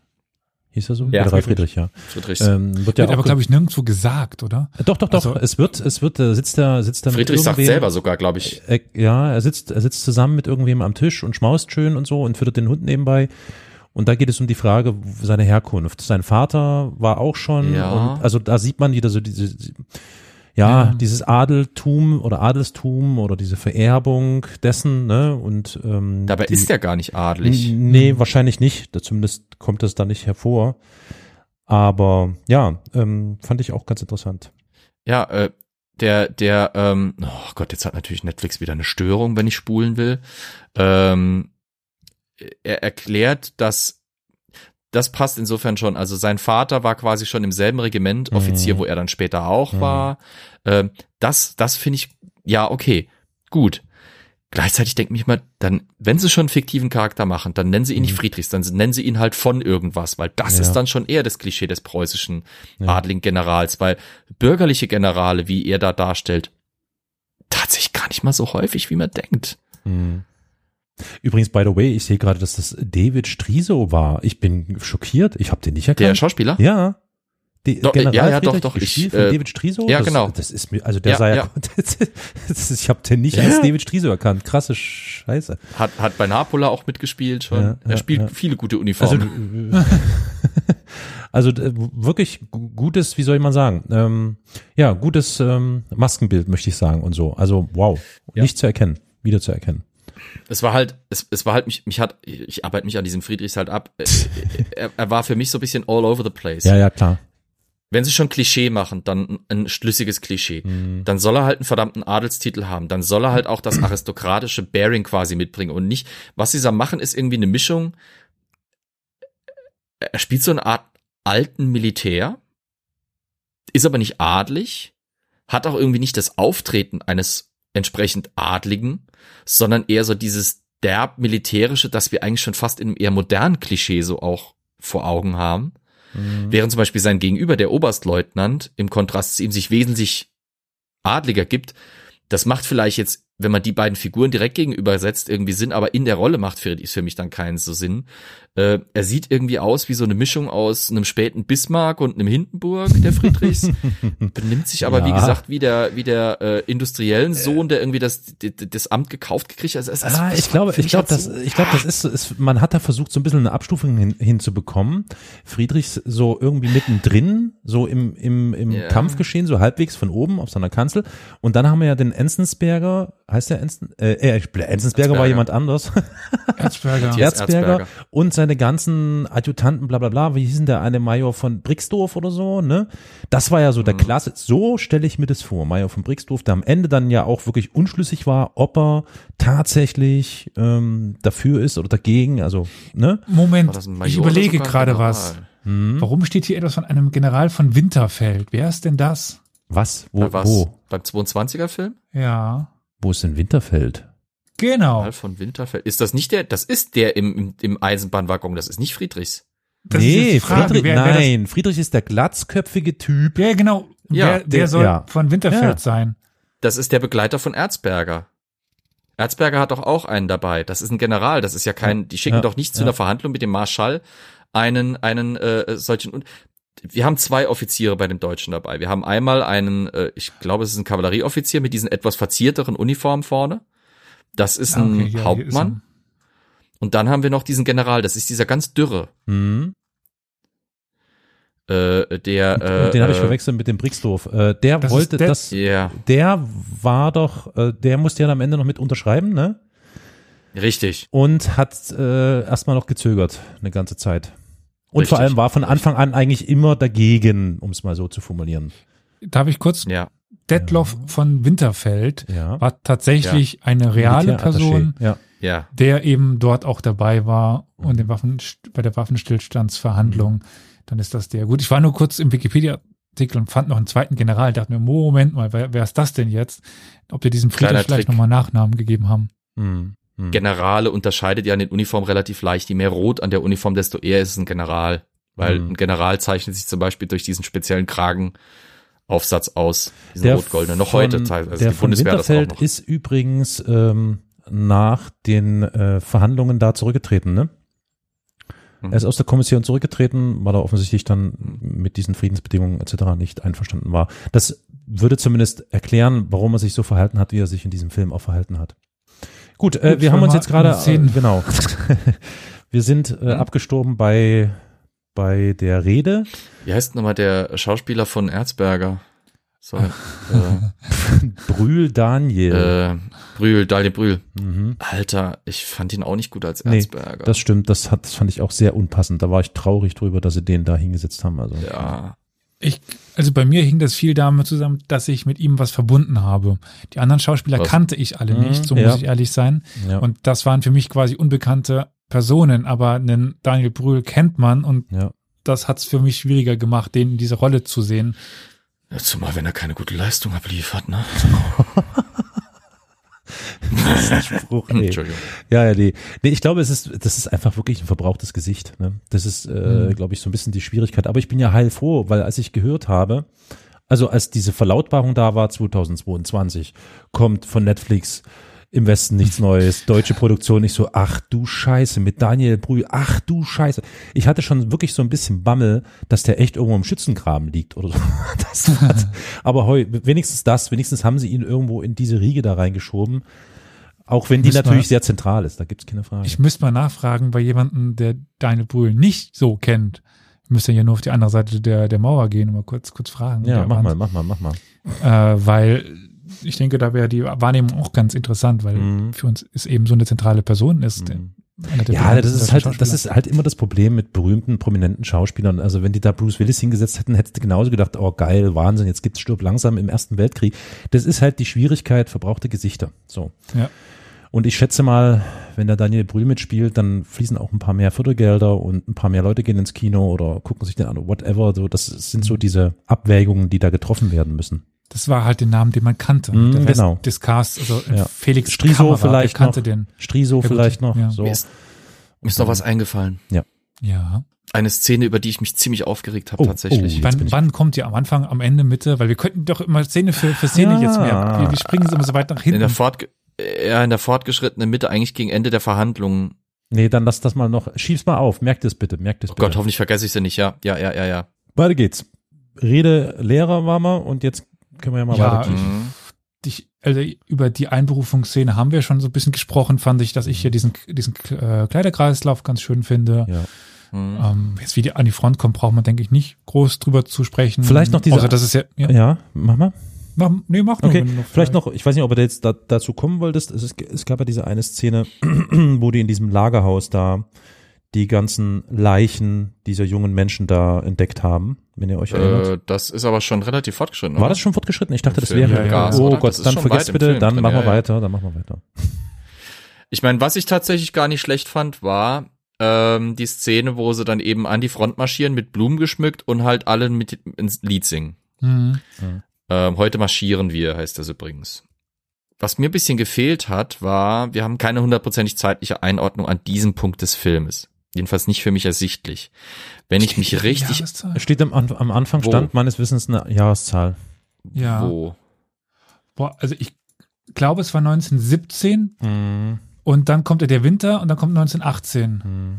Also es Hä? ist Sommer 1917. Was das okay. erinnerst du dich Ja, an dem ähm, Gespräch, was wir schon mal hatten, wo ich auch sagte, dass die Kriegsbegeisterung im Land Genau, es passt nicht ganz, auch wenn man die, die Richtig. Stadtszenen sieht. richtig. Das ist eher 1915, wenn nicht sogar 1914. Richtig. Das wäre was, was ich hier angemerkt hätte. Dankeschön. Gerne. Die Szene finde ich gut, wie die da abmarschieren, Blumen beschmückt und singend. Das gab es. Das war diese Begeisterung, aber die gehört tatsächlich, wie du gesagt hast, eher nach 14, 15, vielleicht noch ein bisschen 16, aber 17 ist die definitiv nicht mehr so da, wie sie jetzt hier dargestellt wird. Dasselbe haben wir aber auch bei den anderen Filmen. Da wird es nicht so Ja. explizit angesprochen, aber wenn man sich mal die zeitlichen Zusammenhänge ein bisschen anschaut, ist es auch bei dem 79er so, dass die ja immer sagen, wir sind kurz vorm Ende. Das muss 1918 sein, wo der Film. Nee, äh, nee, nee, nee, nee. warte mal, doch, warte mal. Ähm, er stirbt 1918, weil die Mitteilung über seinen Tod ist datiert auf den 11. Oktober 1918.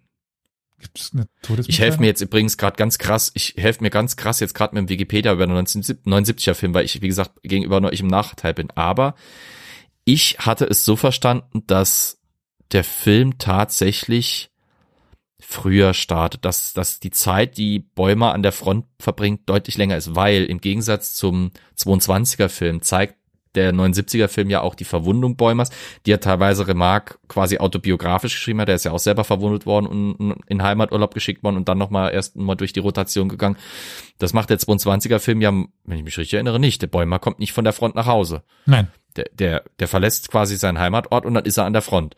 genau. Ähm, fand ich übrigens beim 79er Film auch noch sehr stark. Dieser Kontrast.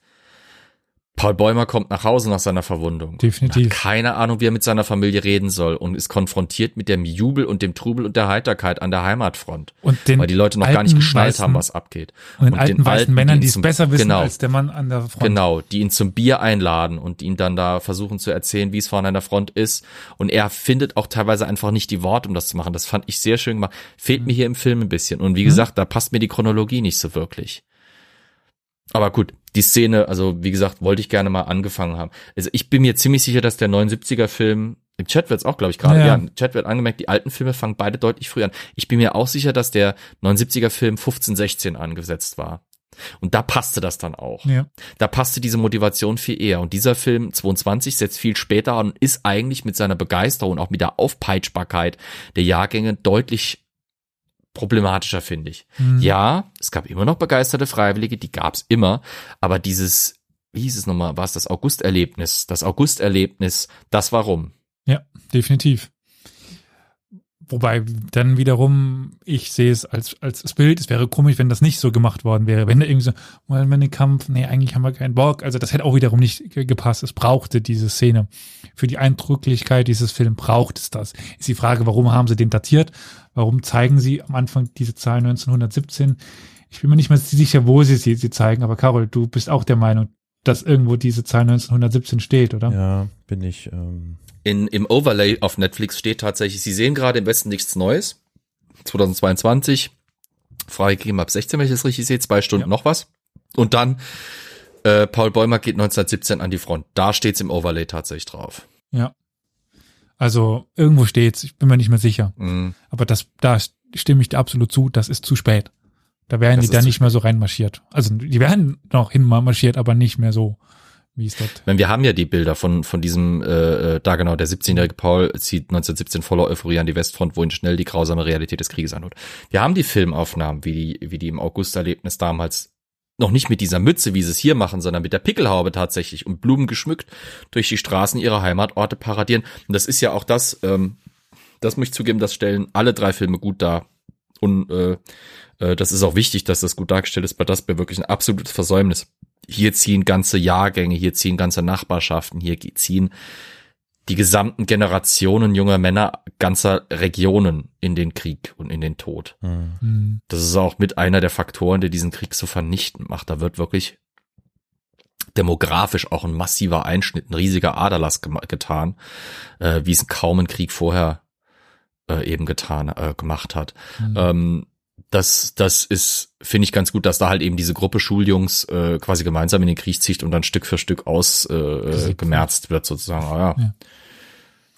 Gut, das ist ja. Aber gut, ja. Wenn sie das nicht gemacht hätten, hätten sie den Film auch anders nennen müssen im Grunde. Das ist ja. Ich meine, ich äh, könnte auch gut direkt schon weitermachen, dass äh, mir meines Erachtens viel zu viel LKWs in dem Film sind. Äh, wir sehen ein paar Szenen, wo die marschieren, das müssten die viel öfters machen. Wir sehen viel weniger Pferde, als ich äh, gehofft hätte.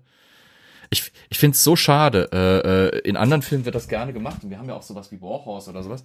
Ähm, aber, Moment, ich muss gerade was holen.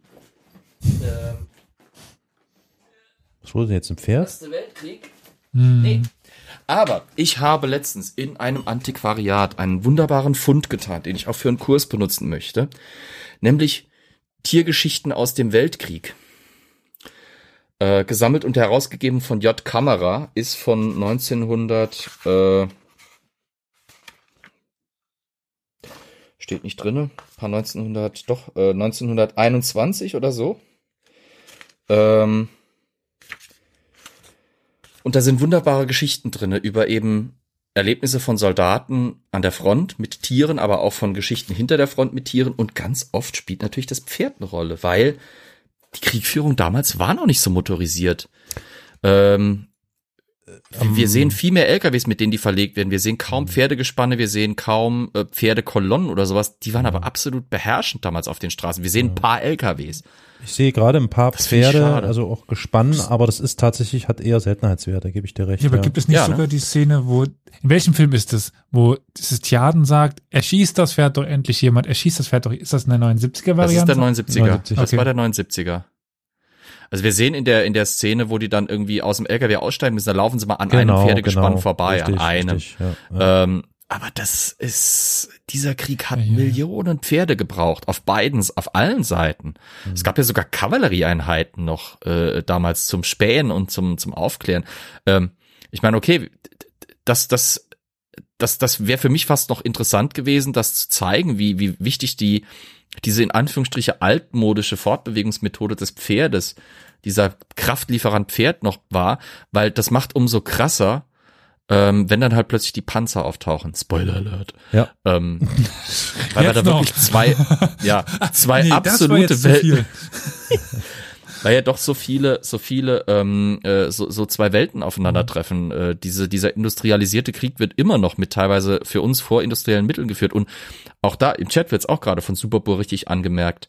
Auch im Zweiten Weltkrieg war das so. Dieses Bild vom deutschen Blitzkrieg mit den vielen Panzern, LKWs und Fahrzeugen ist ein problematisches Bild, weil das ist eigentlich deutsche Propaganda, die wir alle irgendwie so verinnerlicht haben, dass wir jetzt alle glauben, dieser Blitzkrieg war hochmotorisiert. Dabei war der das nicht. Auch im mhm. Zweiten Weltkrieg, die deutsche Armee war äh, weitaus mehr mit Pferden ausgestattet als mit Fahrzeugen.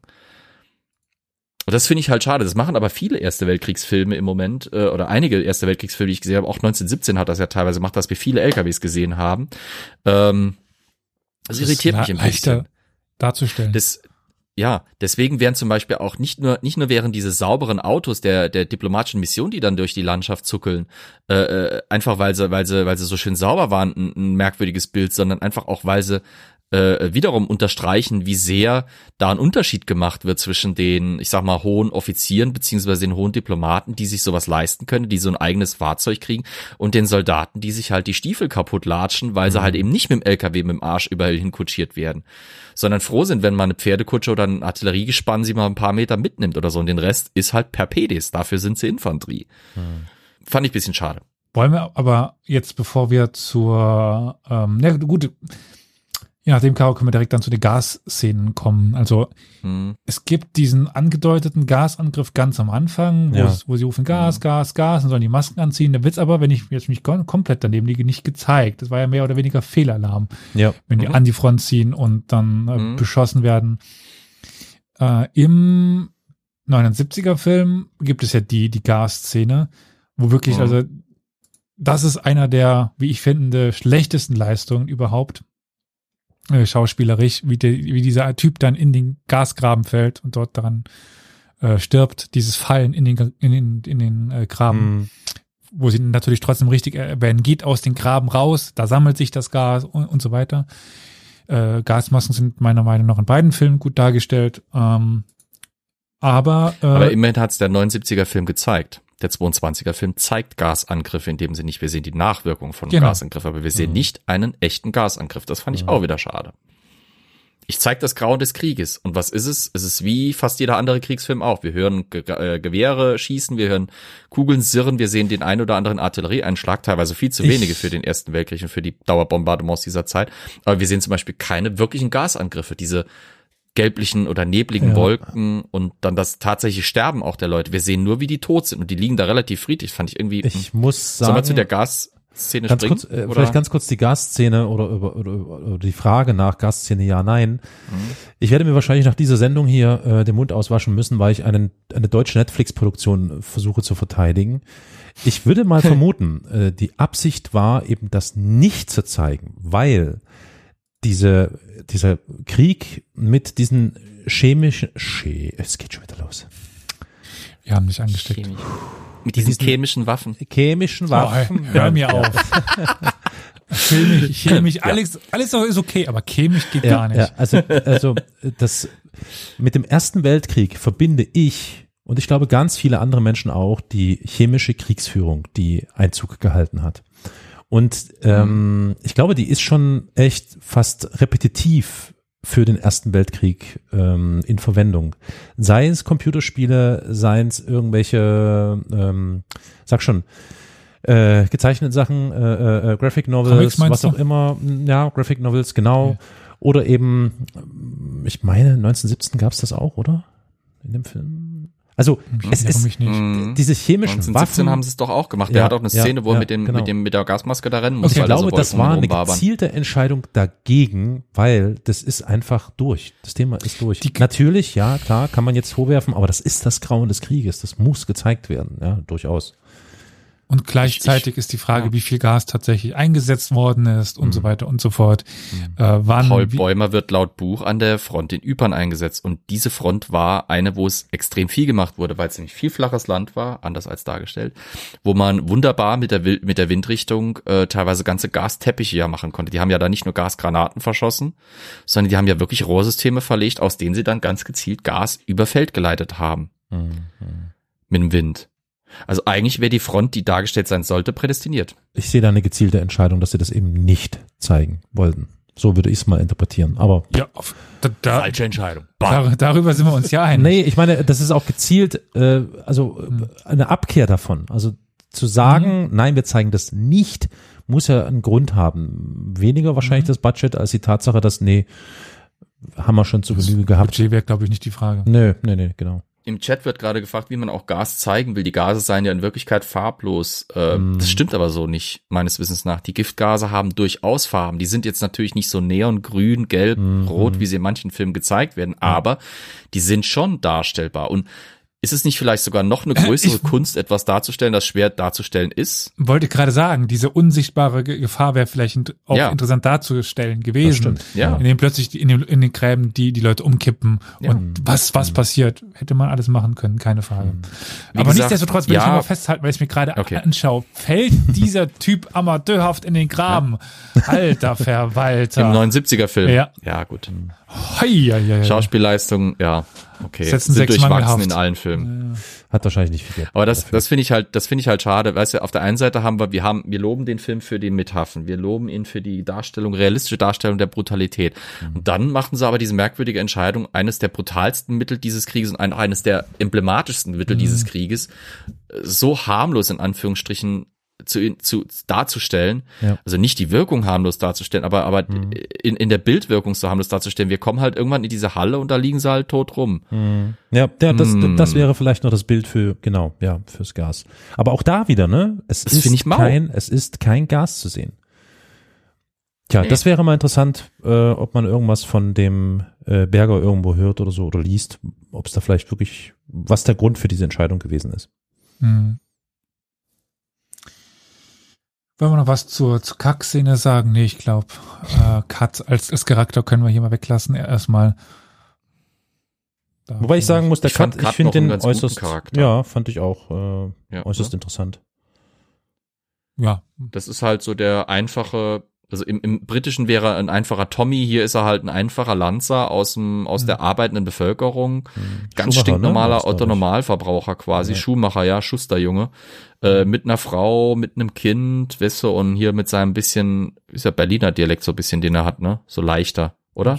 Ja, Irgendein Dialekt. klingt so ein bisschen, ne? Brandenburgisch, so, Ja. so Berlin-Brandenburgisch, halt auf jeden Fall so eher die Ah, nordwestliche Leute, Ecke. ich sehe Gas, ich sehe Gas, ich sehe Gas. Ha, ha, ha, ha. Wobei, Ha. okay, könnte auch Wo, Nebel wo, sein, bin mir wo? nicht sicher. Bei Minute, ähm, ich, mir wird hier immer nur die Restzeit angezeigt. Ja, egal, dann, dann sagt Äh, ihr. Restzeit 204, wenn eine Leuchtrakete äh, in der Nacht, äh, zwei, zwei, zwei Stunden 04, ja? Restzeit. Ja. Rechne den Rest aus, bitte, danke. Ähm, warte mal, sieht man das hier? Ach, hier. ist das diese 24, Dunkel in der Nacht 24, oder was? 18, ja, 24, 18, wenn die Leuchtgranate in, nach oben geschossen wird, könnte Nebel sein, aber auch Mhm. Gas, was da über dem Boden wabert, Mhm. durch die Luft wabert. Ja, aber das, das wäre zu, Nebel. zu indirekt. ja, Das ist Nebel. na Es ist gut. kalt, der Atem geht, es ist dunkel, der, die Granaten werfen natürlich Feuchtigkeit, das ist Nebel. Ja, Na würde ich mich gut. anschließen. Ich fand die Feuerwalze, also sie betonen so schön die Feuerwalze, ist auch schön, dass sie das sagen, weil das ist auch tatsächlich eine Sache gewesen, die Feuerwalze, also gegnerisches Artilleriefeuer en masse, ein Riesenbombardement, das sich auf die eigene Stellung zubewegt, dann innehält und dann folgt quasi im Nachgang dieser Artillerie sofort die gegnerische Infanterie.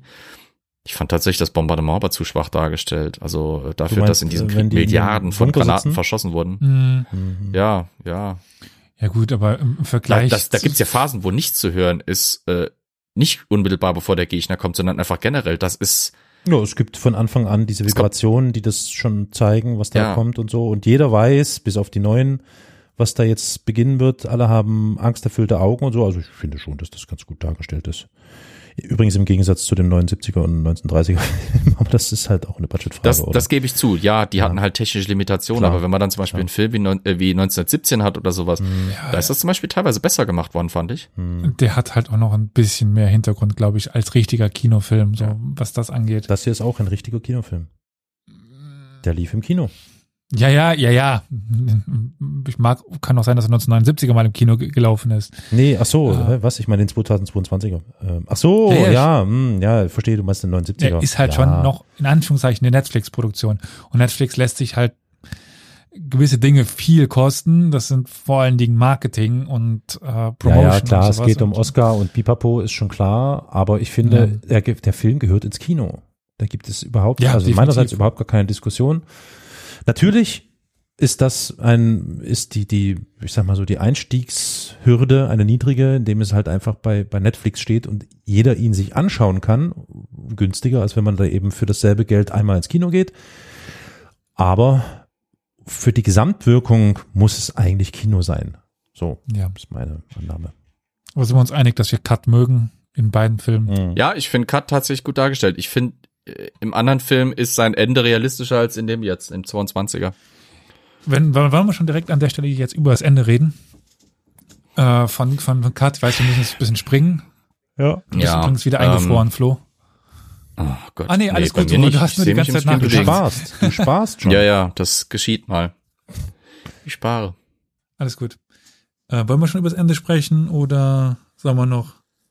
Ich bin gerade am gucken, also wir, ich meine, wir hatten die Gasszene, jetzt Mhm. sollten wir vielleicht auch kurz darüber reden, also diese Szene, wo die da die Halle treffen, äh, auf die Halle treffen, wo sie dann eben die Soldaten finden, also wie gesagt, ich fand die sehr dürftig, ich fand, da hätte man mehr draus machen können. Und ähm, ja, Vielleicht noch mal ganz kurz, äh, wa- was ich, was ich ähm, beeindruckend fand, war die Szene nach dem Bombardement, wo dann Mhm. quasi durch den Graben gelaufen wird und man dort diese ganzen Leichen äh, verstreut liegen sie, zerfetzt, keine Mhm. Ahnung, was weiß ich. Ich glaube, das sammelt dann auch die Hundemagen, wie du es gestern gesagt hast, ein. Ja. Ja, genau. Ähm, das ist schon, Das ist ja aber im Grunde genommen die Gegenszene zu äh, der Szene am Schluss, wo dann der Ja, neue ja, richtig, Junge richtig, klar. Dog Tags einsammeln muss. Ja. ja. Fun Fact, die Hundemarken der Bundeswehr sehen fast genauso immer noch aus wie die damals im Ersten Weltkrieg. Okay, ob das ein Fun Fact ist, weiß ich nicht, aber es ist ein Fact. Ich hatte auch noch so eine. ja, okay. Fact. Übrigens, äh, ich sehe gerade hier, Interesting Fact. in Minute, ich sage jetzt mal 24 irgendwas, 24 paar 30 oder so, ähm, landen diese ganzen Hundemarken ja in so einem Büro, ne? und dann schreiben die da irgendwelche Listen und pipapo. Auch das zeigt wieder, finde ich ganz gut. Ah, das ist 34, Mhm. 34, 50 so, ja. also 34, 24, oh, sorry. 34, 34, Planung, exakt, genau. Ja. Äh, nicht ganz unerheblich. Erinnert mich ein bisschen an die Szene aus Saving Private Ryan. Stimmt, Mhm. ja, ja. So, und dann fahren sie wieder mit dem LKW durch die Gegend Richtung, äh, durch die Natürlich. Champagne. Und da kommt der Mhm. Gutshof. So, da haben wir das. Da beginnt ja die Story, Frauen. da bekommt, naja, warte mal, erstmal noch beginnt hier die Story, wo sie das erste Mal diesen Gutshof entdecken und da klauen und das gelingt, dann wird äh, ganz gekocht oder was auch immer das ist, bla bla bla. So, dann kommen Genau, die Frauen, die ja überall auftauchen, auch in, in den 30er und 79er Filmen. Na, na, die laufen zu dem Hof ohne Waffen. Sie haben keine Waffen dabei. Ja, Sie gehen ja, ja, ja, in das, Anführungsstrichen, äh, gut, haben keine Waffen sagst, dabei. ja, mm, What the fuck? mm, Ich habe nachgeschlagen, soweit ich erfahren habe, musste man im alliierten Militär teilweise die Waffen abgeben nach dem Dienst. Äh, insbesondere, das war jetzt in dem Kontext von Snipern, von, von, von Scharfschützen, die ihr Gewehr gerade am Anfang des Krieges abgeben mussten, warum die deutschen Scharfschützen den Alliierten überlegen waren, weil die quasi mit ihrem Gewehr geschlafen haben, Hm. das in- und au- auswendig kannten. Das hat man dann irgendwann im alliierten äh, Militär auch umgestellt, aber im deutschen Militär hat der deutsche Soldat seine Waffe immer mitgenommen. hm. Das hat auch einen guten anderen Grund. Das liegt nämlich daran, dass die Alliierten ein Rotationssystem hatten. Das heißt, du begibst dich mit deiner Einheit für eine gewisse Zeit an die Front und danach hast du ein paar Tage Fronturlaub. Das heißt nicht, du fährst nach Hause, nach England oder sowas, sondern Mhm. du bist wenigstens ein paar Tage, ein paar Kilometer von der Front weg. Und das hat schon einen enorm psychologischen Effekt. Insbesondere die Franzosen haben das extrem effizient organisiert. Im Gegensatz dazu, deswegen haben die auch die Waffen rotieren müssen. Du kannst nicht, äh, die hatten gar nicht genug Waffen, dass jede Einheit ihre Waffen am Mann hat, hätte haben können. Das heißt, eine Einheit geht nach vorne an die Front, die kriegt die Waffen der Einheit, die gerade abgezogen ist, auf gut Deutsch gesagt, und wird damit aufgestockt. Plus natürlich werden Waffen auch gewartet. Das kann nicht der Soldat immer im Feld einwandfrei tun. Die Deutschen wiederum haben da ein Problem. Ein Teil, warum die deutsche Armee irgendwann auch 1918 völlig am Ende war, war, die haben keines dieser Rotationsprinzipe wirklich so durchgezogen. Es gab Soldaten, die waren wirklich durchgängig Monate, teilweise sogar Jahre an der Front und kannten nichts anderes mehr. Ähm, dementsprechend, die haben ihre Waffen immer am Mann gehabt, mussten sie auch, weil die waren immer in Frontnähe fast. Du kamst eigentlich fast nur von der Front weg, wenn du im Etappendienst oder verwundet warst. Diese, diese Reserve- und Ruhestellung, wie sie auch Superbowl gerade im Chat anspricht, hat nicht immer funktioniert. Es gab Einheiten, da war das einfach nicht drin. Es gab Frontabschnitte, wo es nicht ganz so heiß herging, da haben sie das voll durchziehen können, aber gerade in den umkämpftesten, umkämpftesten Bereichen war das nicht drin. Hm. Hm. Interessanter Da Hinweis. hast du das häufig, Hm. dass eben, da, das hast du eben häufig, dass da dieses Rotationsprinzip nicht hundertprozentig funktioniert. Hm. Auf das wollte ich hinaus, als ich Grad- meinte, ob wir gerade gegen Ende des Ende von Cut sprechen wollen, weil Ja. darum geht's ja im Endeffekt, dass er zum zweiten Mal Ja. Ja. einen Laden plündern geht, wo er weiß, dass es Schusswaffen gibt und sie gehen beides Ja. mal ohne jedwede Bewaffnung dahin. Hm. Ist die Frage, ob man das War das eigentlich, Also, äh, war das in allen Filmen gleich? Nein. Also so Nein. die 70er stirbt er, wie gesagt, durch Äh, einen beim Angriff? Ja, genau. Mhm. Und im 30er, shit. Äh, Das müsstest du. Du hast den noch. Oh, ja. Oder wir Mhm. müssen jetzt Fantato äh, fragen. Der, der, der, der kann immer in, im Chat, wenn ihr irgendwas wissen wollt, schreibt an, an Fantato, der, der antwortet euch. Genau, ist jetzt Äh, unser Admin für heute. Ja. Warten wir mal ab, bis er uns Ja, antwortet. Ähm, Aber okay, also kommen wir mal zurück zu Cut stirbt. Ach so, wollte ich eben auf diese, was Flo jetzt doch angesprochen hat, indirekt, Mhm. wir schon bei der ersten, Mhm. ähm, Cafantado ist da. Äh, in den 1930er stirbt Kat an einem Granatsplitter durch ein Flugzeug. Also Ah, ähnlich wie okay, in der 79er okay, Variante. Ja, ja. Ta oh, das ist gut, dass er das erwähnt. Das fällt nämlich jetzt auch gerade auf. Diesem Film fehlt.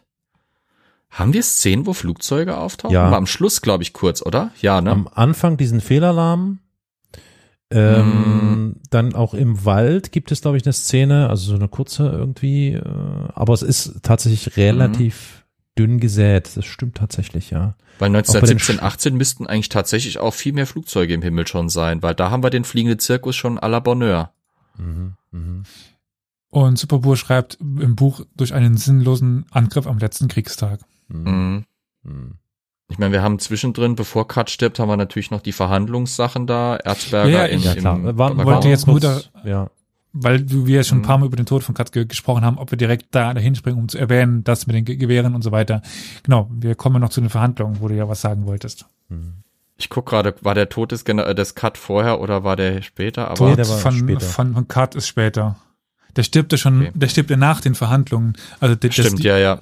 Ähm, also die Kackszene, Verhandlung, die äh, die Kackszene, wo ich, also die Kackszene, die ich beurteilen würde, beginnt, glaube ich, so bei 1,44 tatsächlich. Die deutsche Delegation kommt. Ja. Ah, genau. Und Erzberger appelliert an die Gerechtigkeit der Franzosen, weil so viele Soldaten sterben. ja. Und General Foch ist es, ne? Ja. Ich meine Foch. Also Antwortet, Sie reden von Gerechtigkeit. Sie reden von Gerechtigkeit und dann kommt dieser betretene Gesichtsausdruck, den der Daniel Brühl versucht, Erzberger zu, äh, zu verpassen. Und dann wird die Szene ja quasi dadurch, also dann, dann, dann reicht ja quasi der andere Offizier eben Foch diese Mappe. Ja. Das hat mich aufgeregt, weil ich ahne nämlich, was da impliziert ist. Da wirft Foch nämlich den Deutschen vor, den Krieg begonnen zu haben.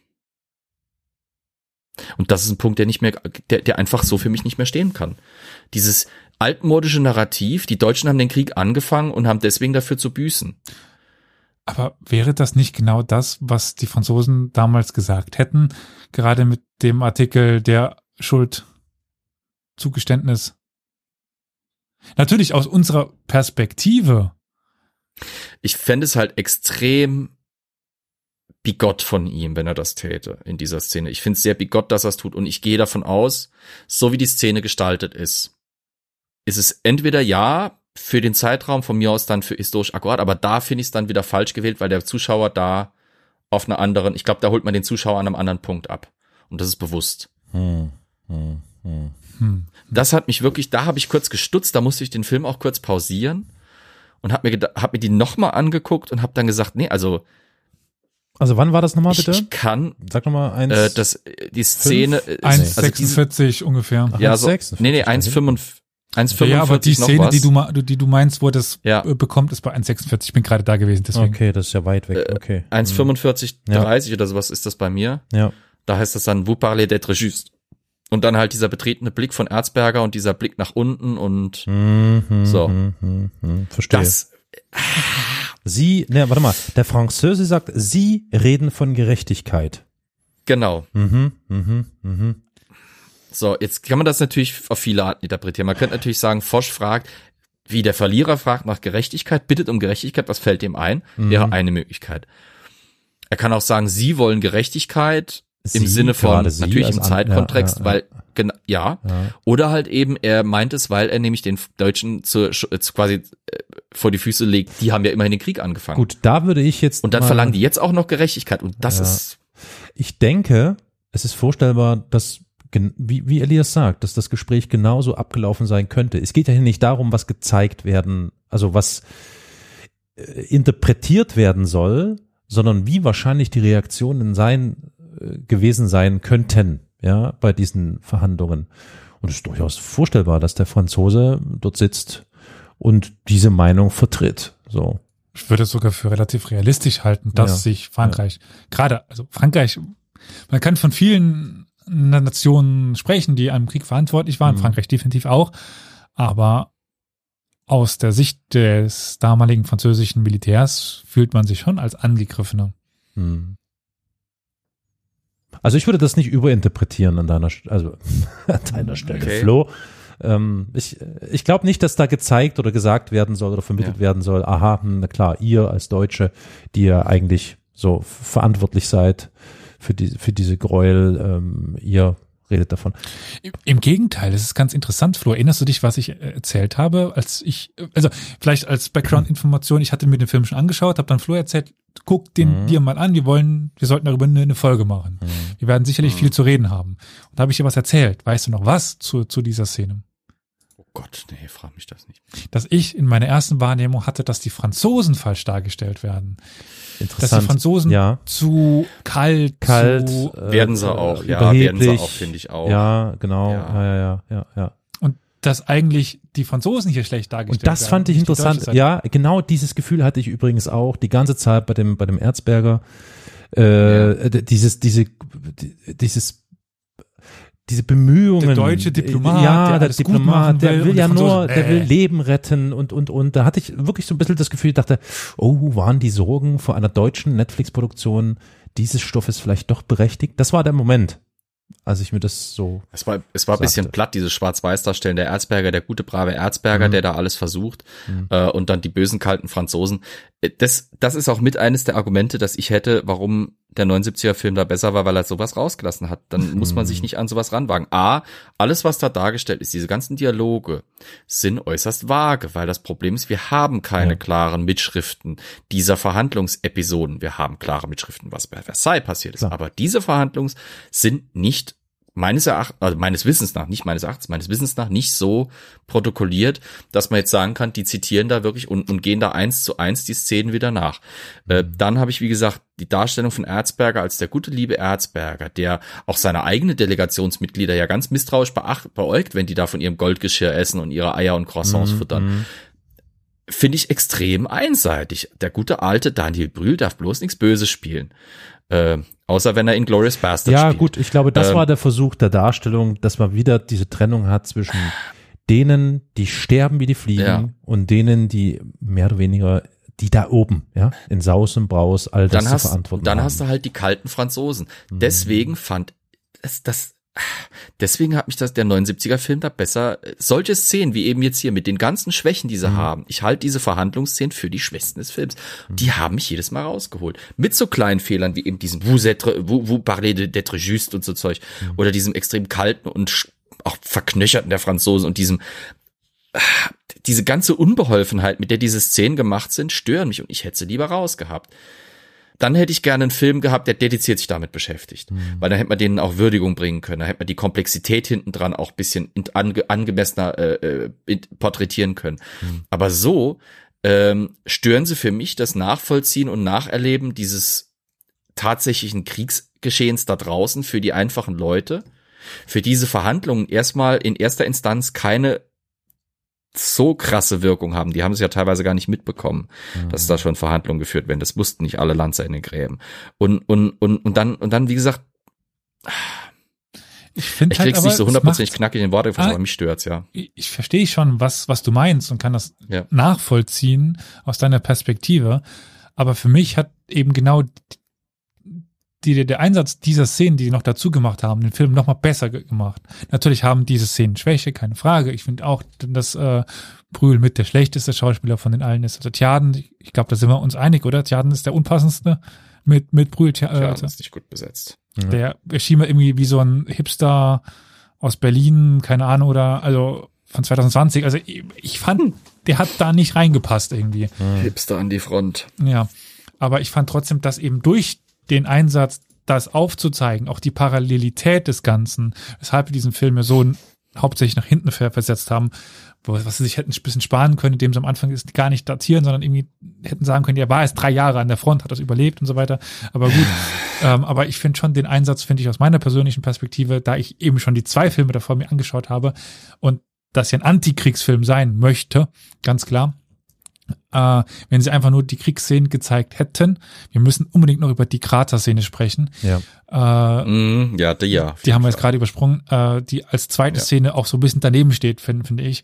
Also dieser Gegenüberstellung von Friedensverhandlungen und Sterben an der Front, was Mhm. ja eigentlich All Quiet on the Western Front, äh, nichts Neues im Westen von 1918, äh, dieser Eintrag, ähm, den es ja so, so, so gab, also dieses tägliche, immer wiederkehrende, wiederkehrende, wiederkehrende Sterben an der Front und der immer das immer selbe Rhythmus. Äh, eben Das ja auch zur Normalität dann irgendwann wird. Genau. Äh, Im Vergleich dann eben zu diesem Etepetete-Leben Ja. der da oben, wie du gerade sagtest, Carol. Ja, ja. Erst dadurch wird es für, in meinen Augen im Vergleich zur 1979er Variante zu einem guten Antikriegsfilm. Ja, genau. Der, Mhm. Der 79er scheitert auch ein bisschen an den technischen Mitteln, dass man eben diese Krater-Szene so nicht darstellen konnte damals. Der hat einen kleinen roten Fleck auf der Brust und röchelt nicht mehr gut, äh, Mhm. im Grunde genommen. Also Es ist eine stillere Version der Szene, ja. Ja, da, da fühlt man, also da fühlt man nicht so, als müsste man jetzt einfach diesen Film ausmachen. Fand ich jetzt so in meiner Wahrnehmung. Ich bin jetzt nicht so weich ge- gesotten, wie man das sagen kann, als Gegenstück zu hart ge- gesotten. Ich habe damit das nicht, ich habe mit Gewalt, Darstellung nicht so Probleme. Aber ich weiß von Leuten, die sich nur, äh, den 2022 angeschaut haben und das ist die schlimmste aller Szenen, dieses, dieser Tod Ja. des französischen äh, Soldaten. Ja. Und diese beiden Sachen machen für Vor- mich so einen guten Antikriegsfilm. Vor So, der so, Krater-Szene habe ich tatsächlich noch was Gutes. ja, Das aber auch was Schlechtes hat. ähm, die Panzerszene. ja, Mhm. Mhm. schieß los. Ähm, man, ah, wir sehen mal was ganz anderes, was wir sonst in Filmen nicht gesehen haben. Die Panzerszene ist Welche Bei 1,12 Minute? Zwei, Ja. 1,15 rum, ne? 1,12 rum. 1,12 schon, ja. 1,12, ja, ja, 16 ja. rum, Wo die fang, fängt's an und dann, dann Ja. ja. Kurz Was wolltest du sagen, Elias? Ja? Äh, wir hatten uns ja schon darüber unterhalten. Und auch Ja. hier sagt sie wieder, ja, da kommen die, die französischen Panzer und du hast halt über die Ja. französischen Panzer ge- geredet. Aber es sind ja nicht Ja. die französischen Panzer, sondern es sind französische Panzer. So, und jetzt, also wir hatten uns schon viel darüber unterhalten. Du wolltest es zuerst Ja. nicht, nicht glauben. So. Äh, ja, gut, weil ich den Film noch nicht gesehen Ja. hatte. Ich habe mich gewundert. Ähm, wir sehen Panzer, die man normalerweise sonst mh, fast nur auf Bildern sieht, nämlich Saint-Chamond-Panzer. das sind, wenn man so will, fast die ersten Sturmgeschütze ihrer Zeit. Die übrigens Ähm, durch gelben Nebel, halt- gelben Nebel fahren. Das ist Ja, Gas. das wäre auch noch eine Anmerkung gewesen, ja. Das soll wohl Gas sein. Ja, ich glaube schon. Was aber spannend ist, ist, dass dieser Nebel äh, äh, auch so, oder dieses, dieser ockerfarbene Staub Mhm. auch so ein bisschen über dem Graben hängt, Hm. aber die nichts machen. Aber gut, ich, ich, das könnte tatsächlich auch Gas sein. Äh, dann müssten aber die Panzer auch Probleme haben, weil Ja, genau, die keine glaub- Gasmasken da drinnen Das fahren, die hatten keine schon- Belüftungssysteme die Farbe, die Farbe damals. sollte schon darstellen. Aber egal, weiter. Die Farbe Panzer. soll das wohl darstellen, die ist so gelblich, ja. Ja. Die Panzer, die dargestellt sind, sind cool, weil es sind halt Massin Chamons, die sieht man sonst in Kriegsfilmen nicht. Also bei ne? 1918 haben wir ja die krasse, krass, äh, klassischen britischen Panzermodelle gesehen. Ähm, hier sehen wir halt diese französischen Monster-Sturmgeschütze, wenn man so will. Mhm, Genau. Finde ich cool. Aber Was ich wiederum schade finde, ist, das ist 1917. Ähm, Nein.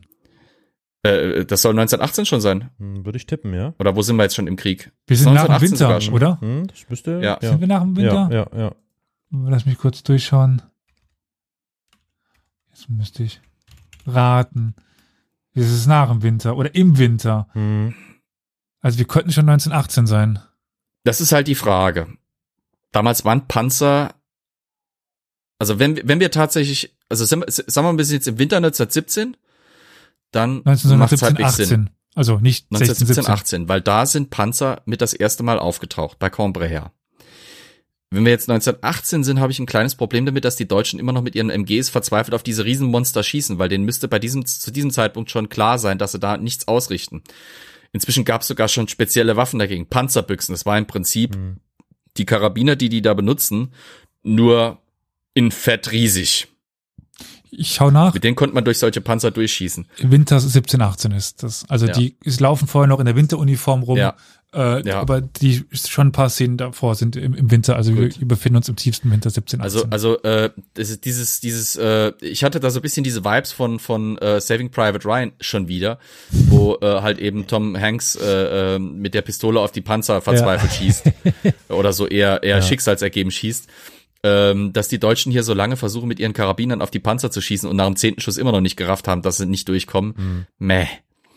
Und äh, ja, wie gesagt, wenn das Gelbe tatsächlich Gas sein soll, dann irritiert es mich auch, weil diese Panzer, wie gesagt, haben keine Belüftungssysteme. Ja. Das heißt, wenn die Ja. da durch den Gas, das ist natürlich optisch ein sehr evokatives Bild, aber da müssten die eigentlich anhalten, weil äh, die Besatzung da drin beinahe krepieren. Mhm. Die trugen teilweise in den Panzern Gasmasken, einfach wegen der Abgase, Hm. zumindest bei den Briten.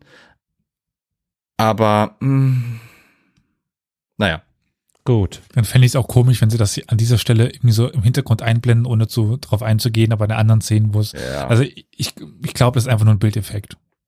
auch der, auch der flächengreifende Einsatz von Flammenwerfern, wie er dann halt nach diesem Angriff da Ja. stattfindet, dass da plötzlich 20 Mann mit Flammenwerfern kommen, finde ich bisschen übertrieben. Das sind eher Bilder, wie ich sie aus dem Pazifikkrieg, Zweiter Weltkrieg so kenne. Flammenwerfer gab es im Ersten Weltkrieg, ja, aber in der Zahl und Menge. Und die benutzte man auch nicht unbedingt, um also Leute, die da einfach im Graben vor einem stehen und die Arme hochhalten, so wie es in den Szenen passiert, irgendwie abzufackeln, sondern die waren dazu da, um ganz gezielt Bunkerstellungen und Festungssysteme auszuräuchern, in die man einfach sonst nicht reinkam. Aber okay, gut, das sind jetzt von mir wieder so typische Nitpick-Sachen, aber. Äh, by the way, die ja. waschen sich hier mit, äh, warte. Hm? Die kommen in dem Graben runter, also nachdem dieser Panzerangriff, dann ähm, Flammenwerfer, Hm. Gedöns, dann in den Graben rein, ne? Ja, da trinken die was? Was ist das? Irgendwas trinken die und das müsste Äh, dann auf. Gas zurückzuführen. Naja, nee, nee, aber nee, nee. Die sind noch im Graben.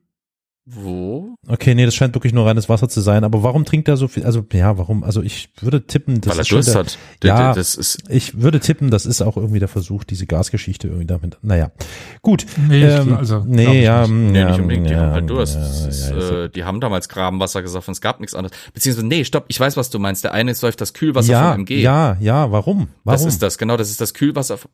Ja, weil das noch das sauberste Wasser fast okay. ist. Ja, okay. Das ist Äh, das ist besser als aus einer Pfütze zu saufen. Es ist zwar ein bisschen ölig und schmeckt metallisch, aber es ist halt Wasser Ja. in einem Übrigens sehe Behältnis. ich ein Flugzeug, äh, fliegt auch manchmal. Oh, viele Flugzeuge. Hui. Ja. Nämlich vor der ja, in der Grabenszene. späten Szene kommt es dann jetzt tatsächlich, ja. Ja, Ja. ja. so, wollen wir zur Grabenszene kommen?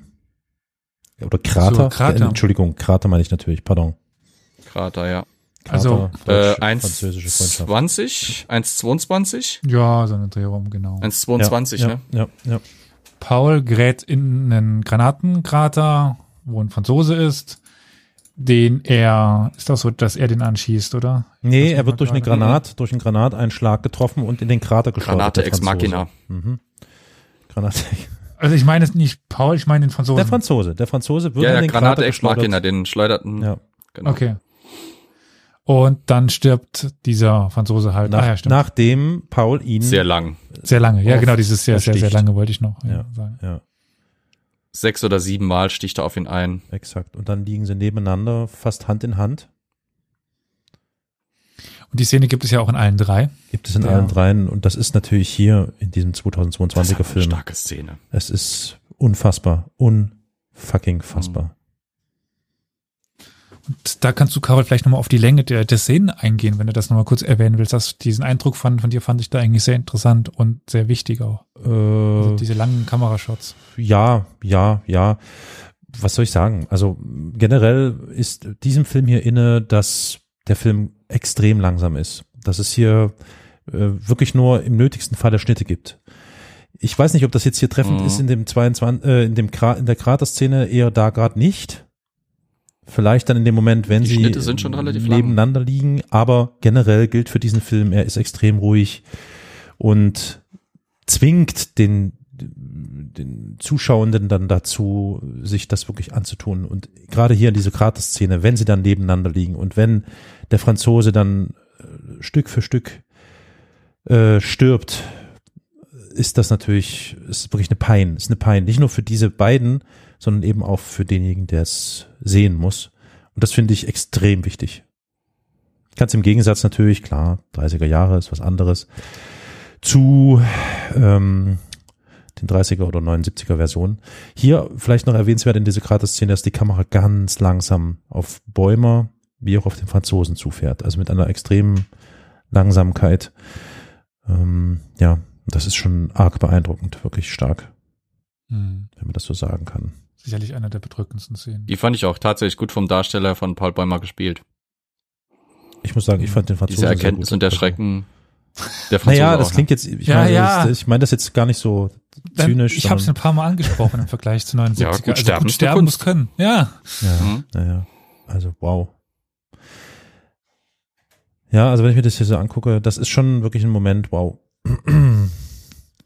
Das ist schon, und das ist natürlich wichtig, ne? Ähm, Ich meine, dass diese Szene ist im Buch, wie auch in den Filmen, nehme ich, also im Buch nehme ich an, wird es auch so sein, ähm, ist das natürlich auch mit zentral, dass wir hier wirklich den sogenannten Feind oder das Gegenüber haben und dass wir hier plötzlich nicht mehr nur die deutsche Perspektive haben oder nur den Blick auf den Deutschen. Und das ist eben das, was meines Erachtens nach ein Buch, das gegen den Krieg schreibt und ähm, ein Antikriegsbuch, ein pazifistisches Buch sein soll, ähm, ja, hervorragend aufzeigt. Mhm. Ja. Es zeigt halt auch den kompletten Verfall, Wirklich, den den Verfall. seelischen Verfall Ja, von, ja, von, ja. von dem Soldaten. Ja, das ist wirklich die Firnis, diese zivilisatorische Firnis, die hier Mhm. komplett sich auflöst und man so denkt, fuck, was geschieht hier eigentlich? Was ist das für ein Wahnsinn? Interessant auch, dass in, in dieser Kraterszene der Bäumer so maskenhaft, fast, fast wie eine Leiche aussieht, ne? Durch diesen Schmutz, diesen Wegen eingetrockneten Schlamm, finde ich äh, sehr gut dargestellt. Das machen moderne Filme im Moment sehr gern, diese Schlammmasken. Das äh, habe ich jetzt bei vielen Filmen zunehmend betrachtet. Das hätte man in alten Filmen, hätte man das nicht so gemacht. Die neueren Filme Stimmt, trauen ja. sich das jetzt immer mehr. Hm. Ja, und dann halt auch, dass der Feind, dieser, dieser abstrakte Feind, wie ihn auch damals natürlich der, der Lanzer im Graben so wahrgenommen hätte, der Welsche, der Franzose oder so, der kriegt jetzt plötzlich einen Namen und dann ist es halt dann ein Aha. stinknormaler, was ist er, Typ, Typograf? Ja, ich Also glaube, er war Typograf mit- mit oder Frau und Kind, Ja, ja, ja. Richtig, richtig. Also ich glaube, ja, 79er, im 79er Film war er mir auch, glaube ich, als Buchsetzer äh, in Mhm. Erinnerung. Hier wird er Typograf genannt, ist ja Mhm. ähnlich, sage ich mal jetzt ganz grob. Typografen werden uns wahrscheinlich jetzt Hasskommentare schicken, aber naja. ähm, Die zwei. ob meiner Ignoranz, die, die, die, die vielen, die es gibt. Ich habe selber einen Typografiekurs gemacht, aber ich krieg's jetzt auch gerade nicht mehr hundertprozentig ein. Aber egal, jedenfalls, äh, ja, dass dieser, wie heißt er denn eigentlich nochmal, der, der Monsieur, äh, Das würde ich mir das merken. Du meinst den Franzosen im ja, Krater? ist- ich, ich bin bei der Szene, ja, ja. oh Gott, Hilfe. Ich glaube, der Name hatte eine Bedeutung. noch Den, den von seiner. Frau hatte ich in Erinnerung, aber äh, Was? ja, Was? da, weil da stand der Name drauf. Auf dem Foto, was er dann an sich nimmt. Ja, Ach so, ja. Ja, ja ich glaube schon. Warum, ich, ich lasse die Szene jetzt gerade nochmal laufen. Ich will das jetzt Mach auch mal. nochmal wissen. Mach mal, mach mal. Oh, ich bin schon dabei, wie Kat stirbt. Ähm, nee, Quatsch, der andere stirbt. Ähm, Tut mir leid, es tut mir leid. Zu- So, zurück jetzt zu- das die Bild der Brieftasche Frau, raus. das ich sehe. irgendwo stand dann Name so, drauf. ja, aber genau. Äh, Oh. Oh. Ich, ich habe Untertitel an. Ich kann ja nie äh, hören gleichzeitig. Historia Universalis. Wir so, gucken äh, uns Filme an. Jetzt, jetzt kommt ihm halt die Erkenntnis, dass der halt Frau und Kind hat. Genau. Frau und Tochter. Soll der. Da. Komm, jetzt. Nein, nicht aufmachen. Duval. Was? Das ist mein Duval. Name. Duval, ne? Duval. Okay. Meine, meine Großmutter hieß noch Duval früher. Was ist denn mal? Gérard Duval. Gerard Duval, Ja. Typograf, ja, genau. Ja, ja. Stimmt, jetzt erinnere ich mich. Ich dachte nämlich dem Augenblick, Moment mal, das ist ja quasi mein Name. Jetzt. Mhm. So, Ist äh, wollen wir so, mal weiter so ein bisschen jumpen. der französische Müller fast schon, ne? Aber egal, ja. So. So, dann haben wir die Ähm. Verhandlungen, bla bla bla bla bla. Bibabo. Und dann äh, Mhm. sind sie Im Lazarett sind wir im noch. Lazarett. Und da, wie heißt denn der Typ, der dann ähm, Tjaden mit der Gabel. Das ist Tjaden. Ja, was Das sagt ihr zu dieser, was sagt ihr zu dieser Gabelszene, dass sich Tjaden selbst tötet? Immerhin war es kein Löffel. Hat sich erlöffelt. Sorry. ja. Äh, nee, okay, ähm, ja. okay. Das Ja. Problem ist, dass Tjaden der schlechteste, Sch- der schlechtest reinpassendste Schauspieler ist.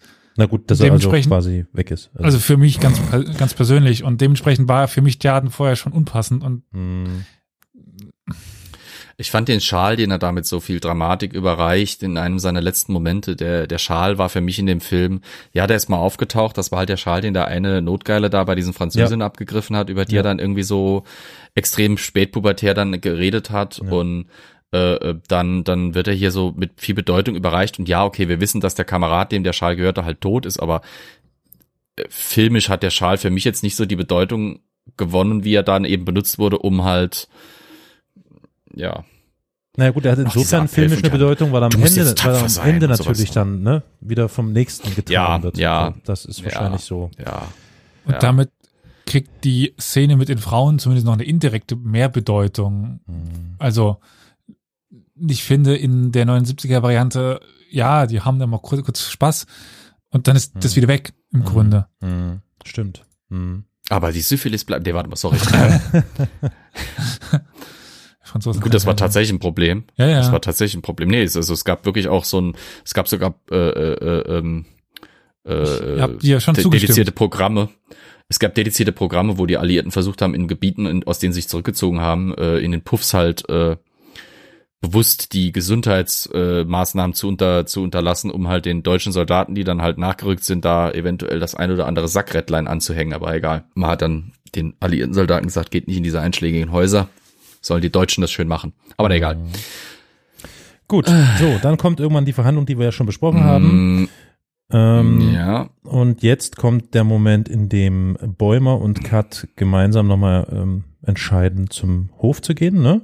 Ist das hatten wir im Grunde genommen Mhm. auch schon. Hat man auch eben schon, diese genau. Frage, warum ohne Waffen? Da liegt übrigens Mm. schön viel Schnee, da nicht viel, aber wenigstens und es schneit und so, ne? was dann eben schon der eingebrochene Winter 1819 ist. Mhm, exakt. So finden uns ja am 11.11.1918. So, Kat verstirbt dann, eher überraschend für Bäumer, im Lazarett. Mhm. Ja, auf dem Weg zum Lazarett sogar. Ja. Genau. Mhm, so ist es. Das ist ja in allen drei Filmen, so wie ich mich erinnere, gleich unterwegs. Und Der dann, Ursa die Ursache des Todes ist unterschiedlich, aber der, der Todesablauf quasi ist gleich. dann kommt die Szene, die Flo so mag, wo General Friedrich noch einmal eine flammende Rede über den Untergang äh, Deutschlands äh, durch die Sozialdemokratie oder so ähm, von sich gibt. Und Da saß ich, als ich mir den Film angeschaut habe, schon dachte mir, das wird Flo nicht mögen. ja, Es ist historisch insofern okay, als dass natürlich die Sozialdemokratie und das klassische preußische Militär, ist, ins, ins, insbesondere die preußische Elite, ein Problem hat miteinander. Ganz dezent gesagt. hm. Ähm, natürlich hat es ein bisschen Geschmäckle, wenn deutscher Film 22 rauskommt, in dem die Sozialdemokratie quasi die einzige Partei ist, die namentlich genannt wird. Und dann auch noch direkt in so einem Kontext. Aber okay. Oh ja, ich musste mich Wollen auch ein paar mal darüber sein. amüsieren, als äh, in etwaigen Re Reviews oder Be äh, Besprechungen des Filmes der Erzberger als Zentrum der Fortschrittspartei erwähnt worden ist. Hä? Als Zentrum der Äh, Fortschrittspartei. als Parteimitglied, als Zentrum der Fortschrittspartei. der als, Zentrumspartei. äh, als Teil der fortschrittlichen Parteien oder so. Irgendwie.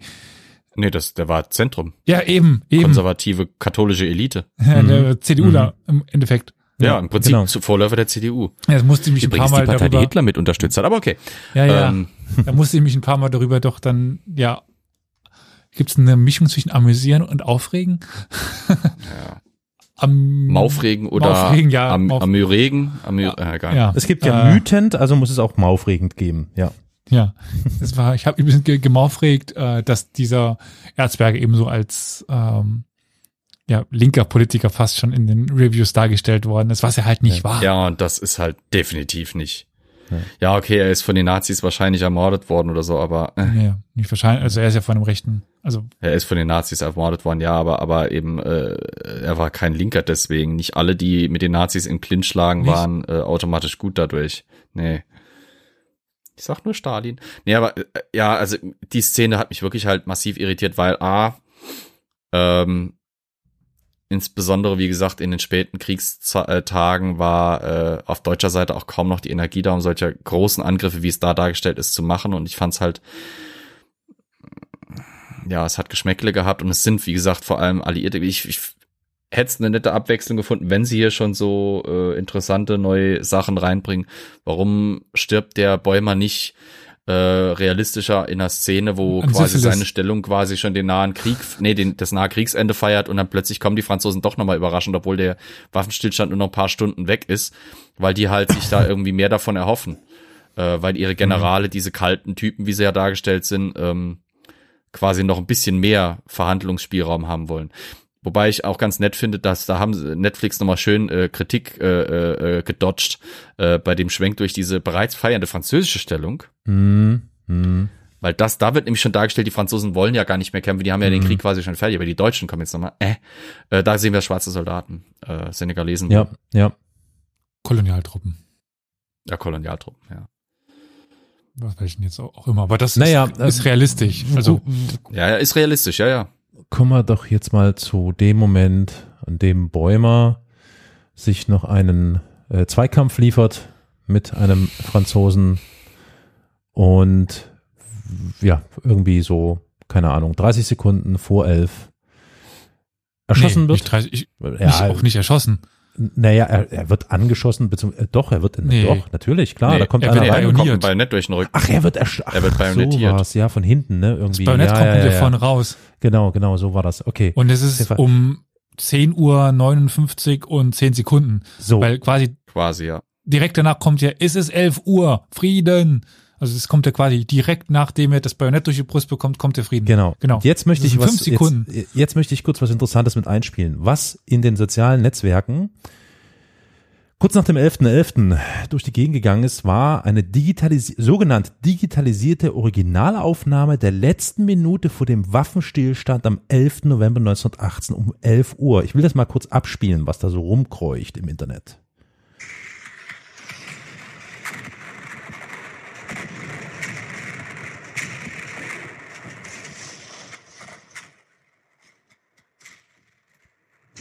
Habt Geduld.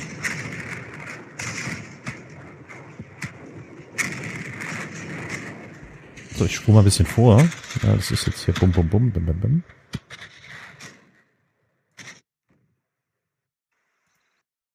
So, ja? Habt ihr das, also es ist äh, total kurios, weil man hört diese ganzen Schüsse da so und dann plötzlich Vögelgezwitscher. So. Und das ging so. Ein paar Tage nach dem 11. November durchs Internet und alle so, wow, was für ein Wahnsinns-Zeitzeugnis. Ähm, ja, bis darauf hingewiesen wurde. Und zwar erst heute.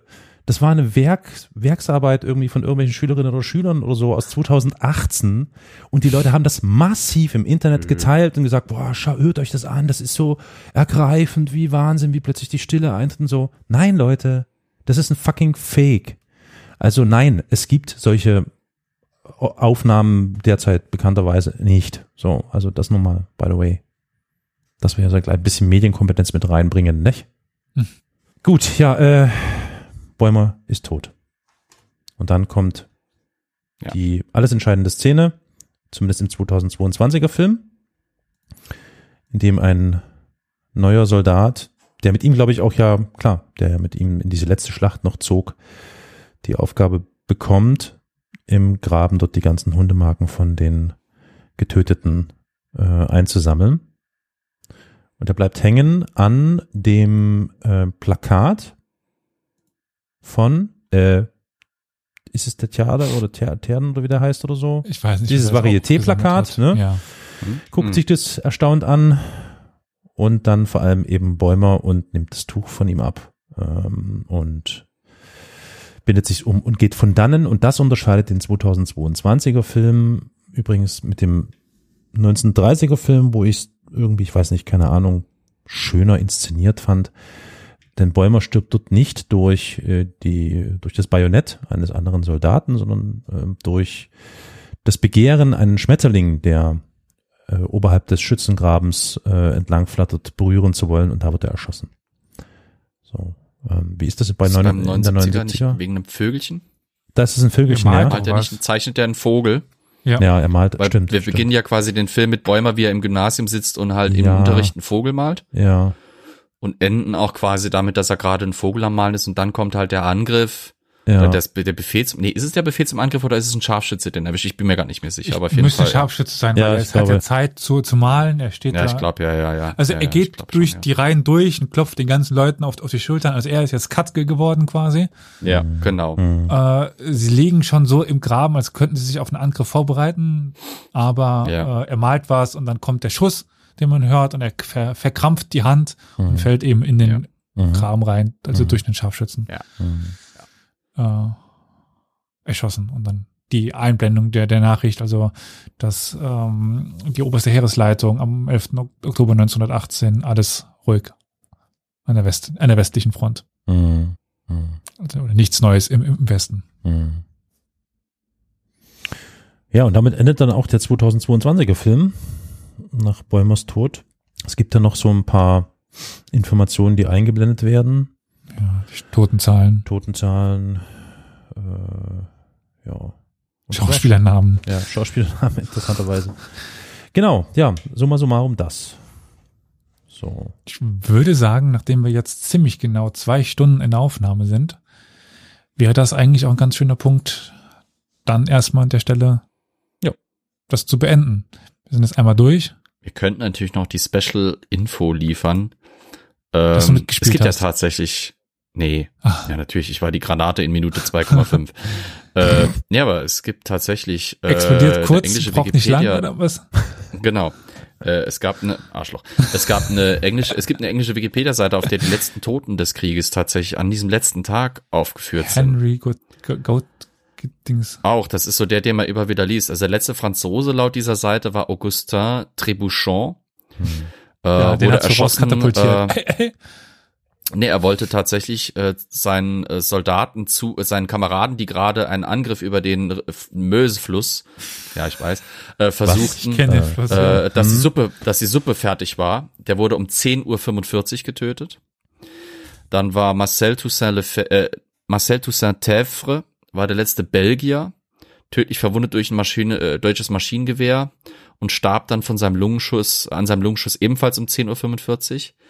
Dann eben der letzte britische Soldat war George Edwin Ellison, fünfte Royal Irish Lancers, der um halb zehn morgens gestorben war, während er eine äh, quasi Spähaktion bei Mons in Belgien äh, durchführte. Der letzte Kanadier und damit Commonwealth-Soldat war Private George Lawrence Price, äh, von einem Scharfschützen erschossen worden, während er versucht hat, äh, in das belgische Dörflein Vilsieu-Aisne einzurücken. Zwei Minuten bevor ähm, also 10.58 Uhr, zwei Minuten bevor der Waffenstillstand quasi aktiv wurde. Dann haben wir Henry Gunther, passenderweise ein Amerikaner. Also der Heinrich Gunther, der war ein Amerikaner, ähm, wird tatsächlich so als der, äh, laut diesem Artikel, als der letzte Mhm. im Krieg getötete Soldat 59. äh, äh, angesehen. Ja, 60, 59 bis 60 Sekunden vor dem Waffenstillstand, während er völlig überraschte deutsche Truppen ähm, auf deutsche Truppen zustürmte, die halt äh, quasi wussten, dass die Waff der Waffenstillstand äh, so gut wie aktiv war und eigentlich damit nicht mehr gerechnet hatten. Ähm, er war ein bisschen angefressen, wird hier geschrieben, dass er äh, kürzlich äh, degradiert worden war äh, und äh, hat jetzt gedacht, mit seinem letzten, mit der letzten Aktion des Krieges könnte er sich noch seinen Ruf wieder gewinnen. Tja, hat nicht funktioniert. Ähm, und in Nordrhodesien wurden immer noch Leute äh, zwei Tage nach dem offiziellen Kriegsende getötet, weil dort äh, die deutschen und britischen Truppen einfach noch nicht mitbekommen hatten, dass der Müssen wir kurz geografisch Äh, verorten? Krieg losgeht. Äh, Afrika, Sambia. Ja. Wollte nur, damit wir da eine kurze Vorstellung haben, warum jetzt. Ja, Mhm.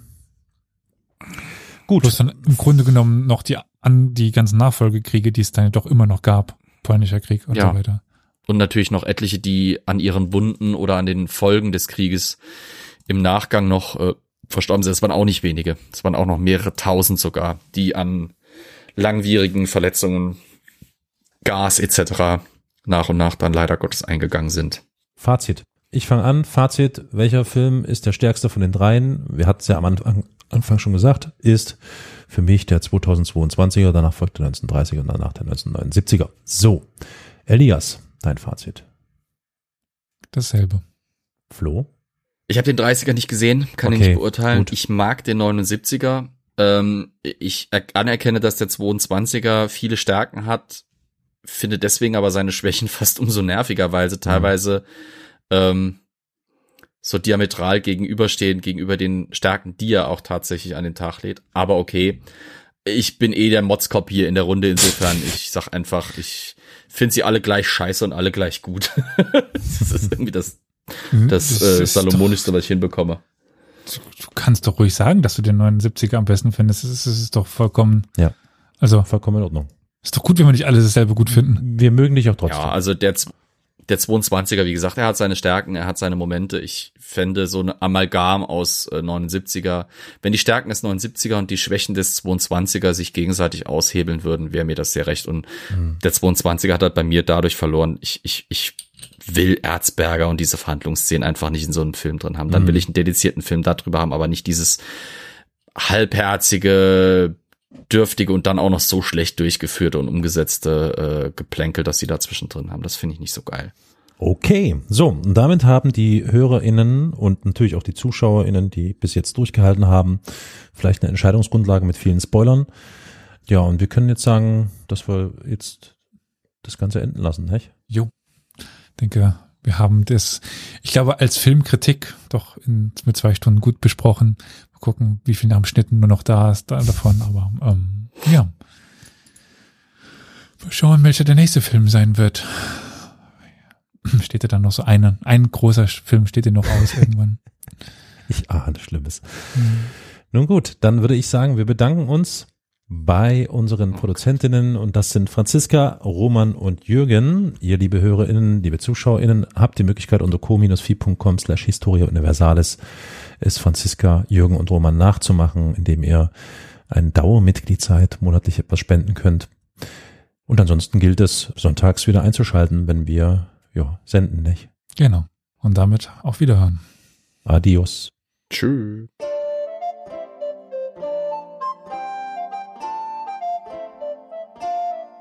Ich drücken wir auf den Knöbel. Shalom, meine Freunde. Pochtwein hast du jetzt verschüttet.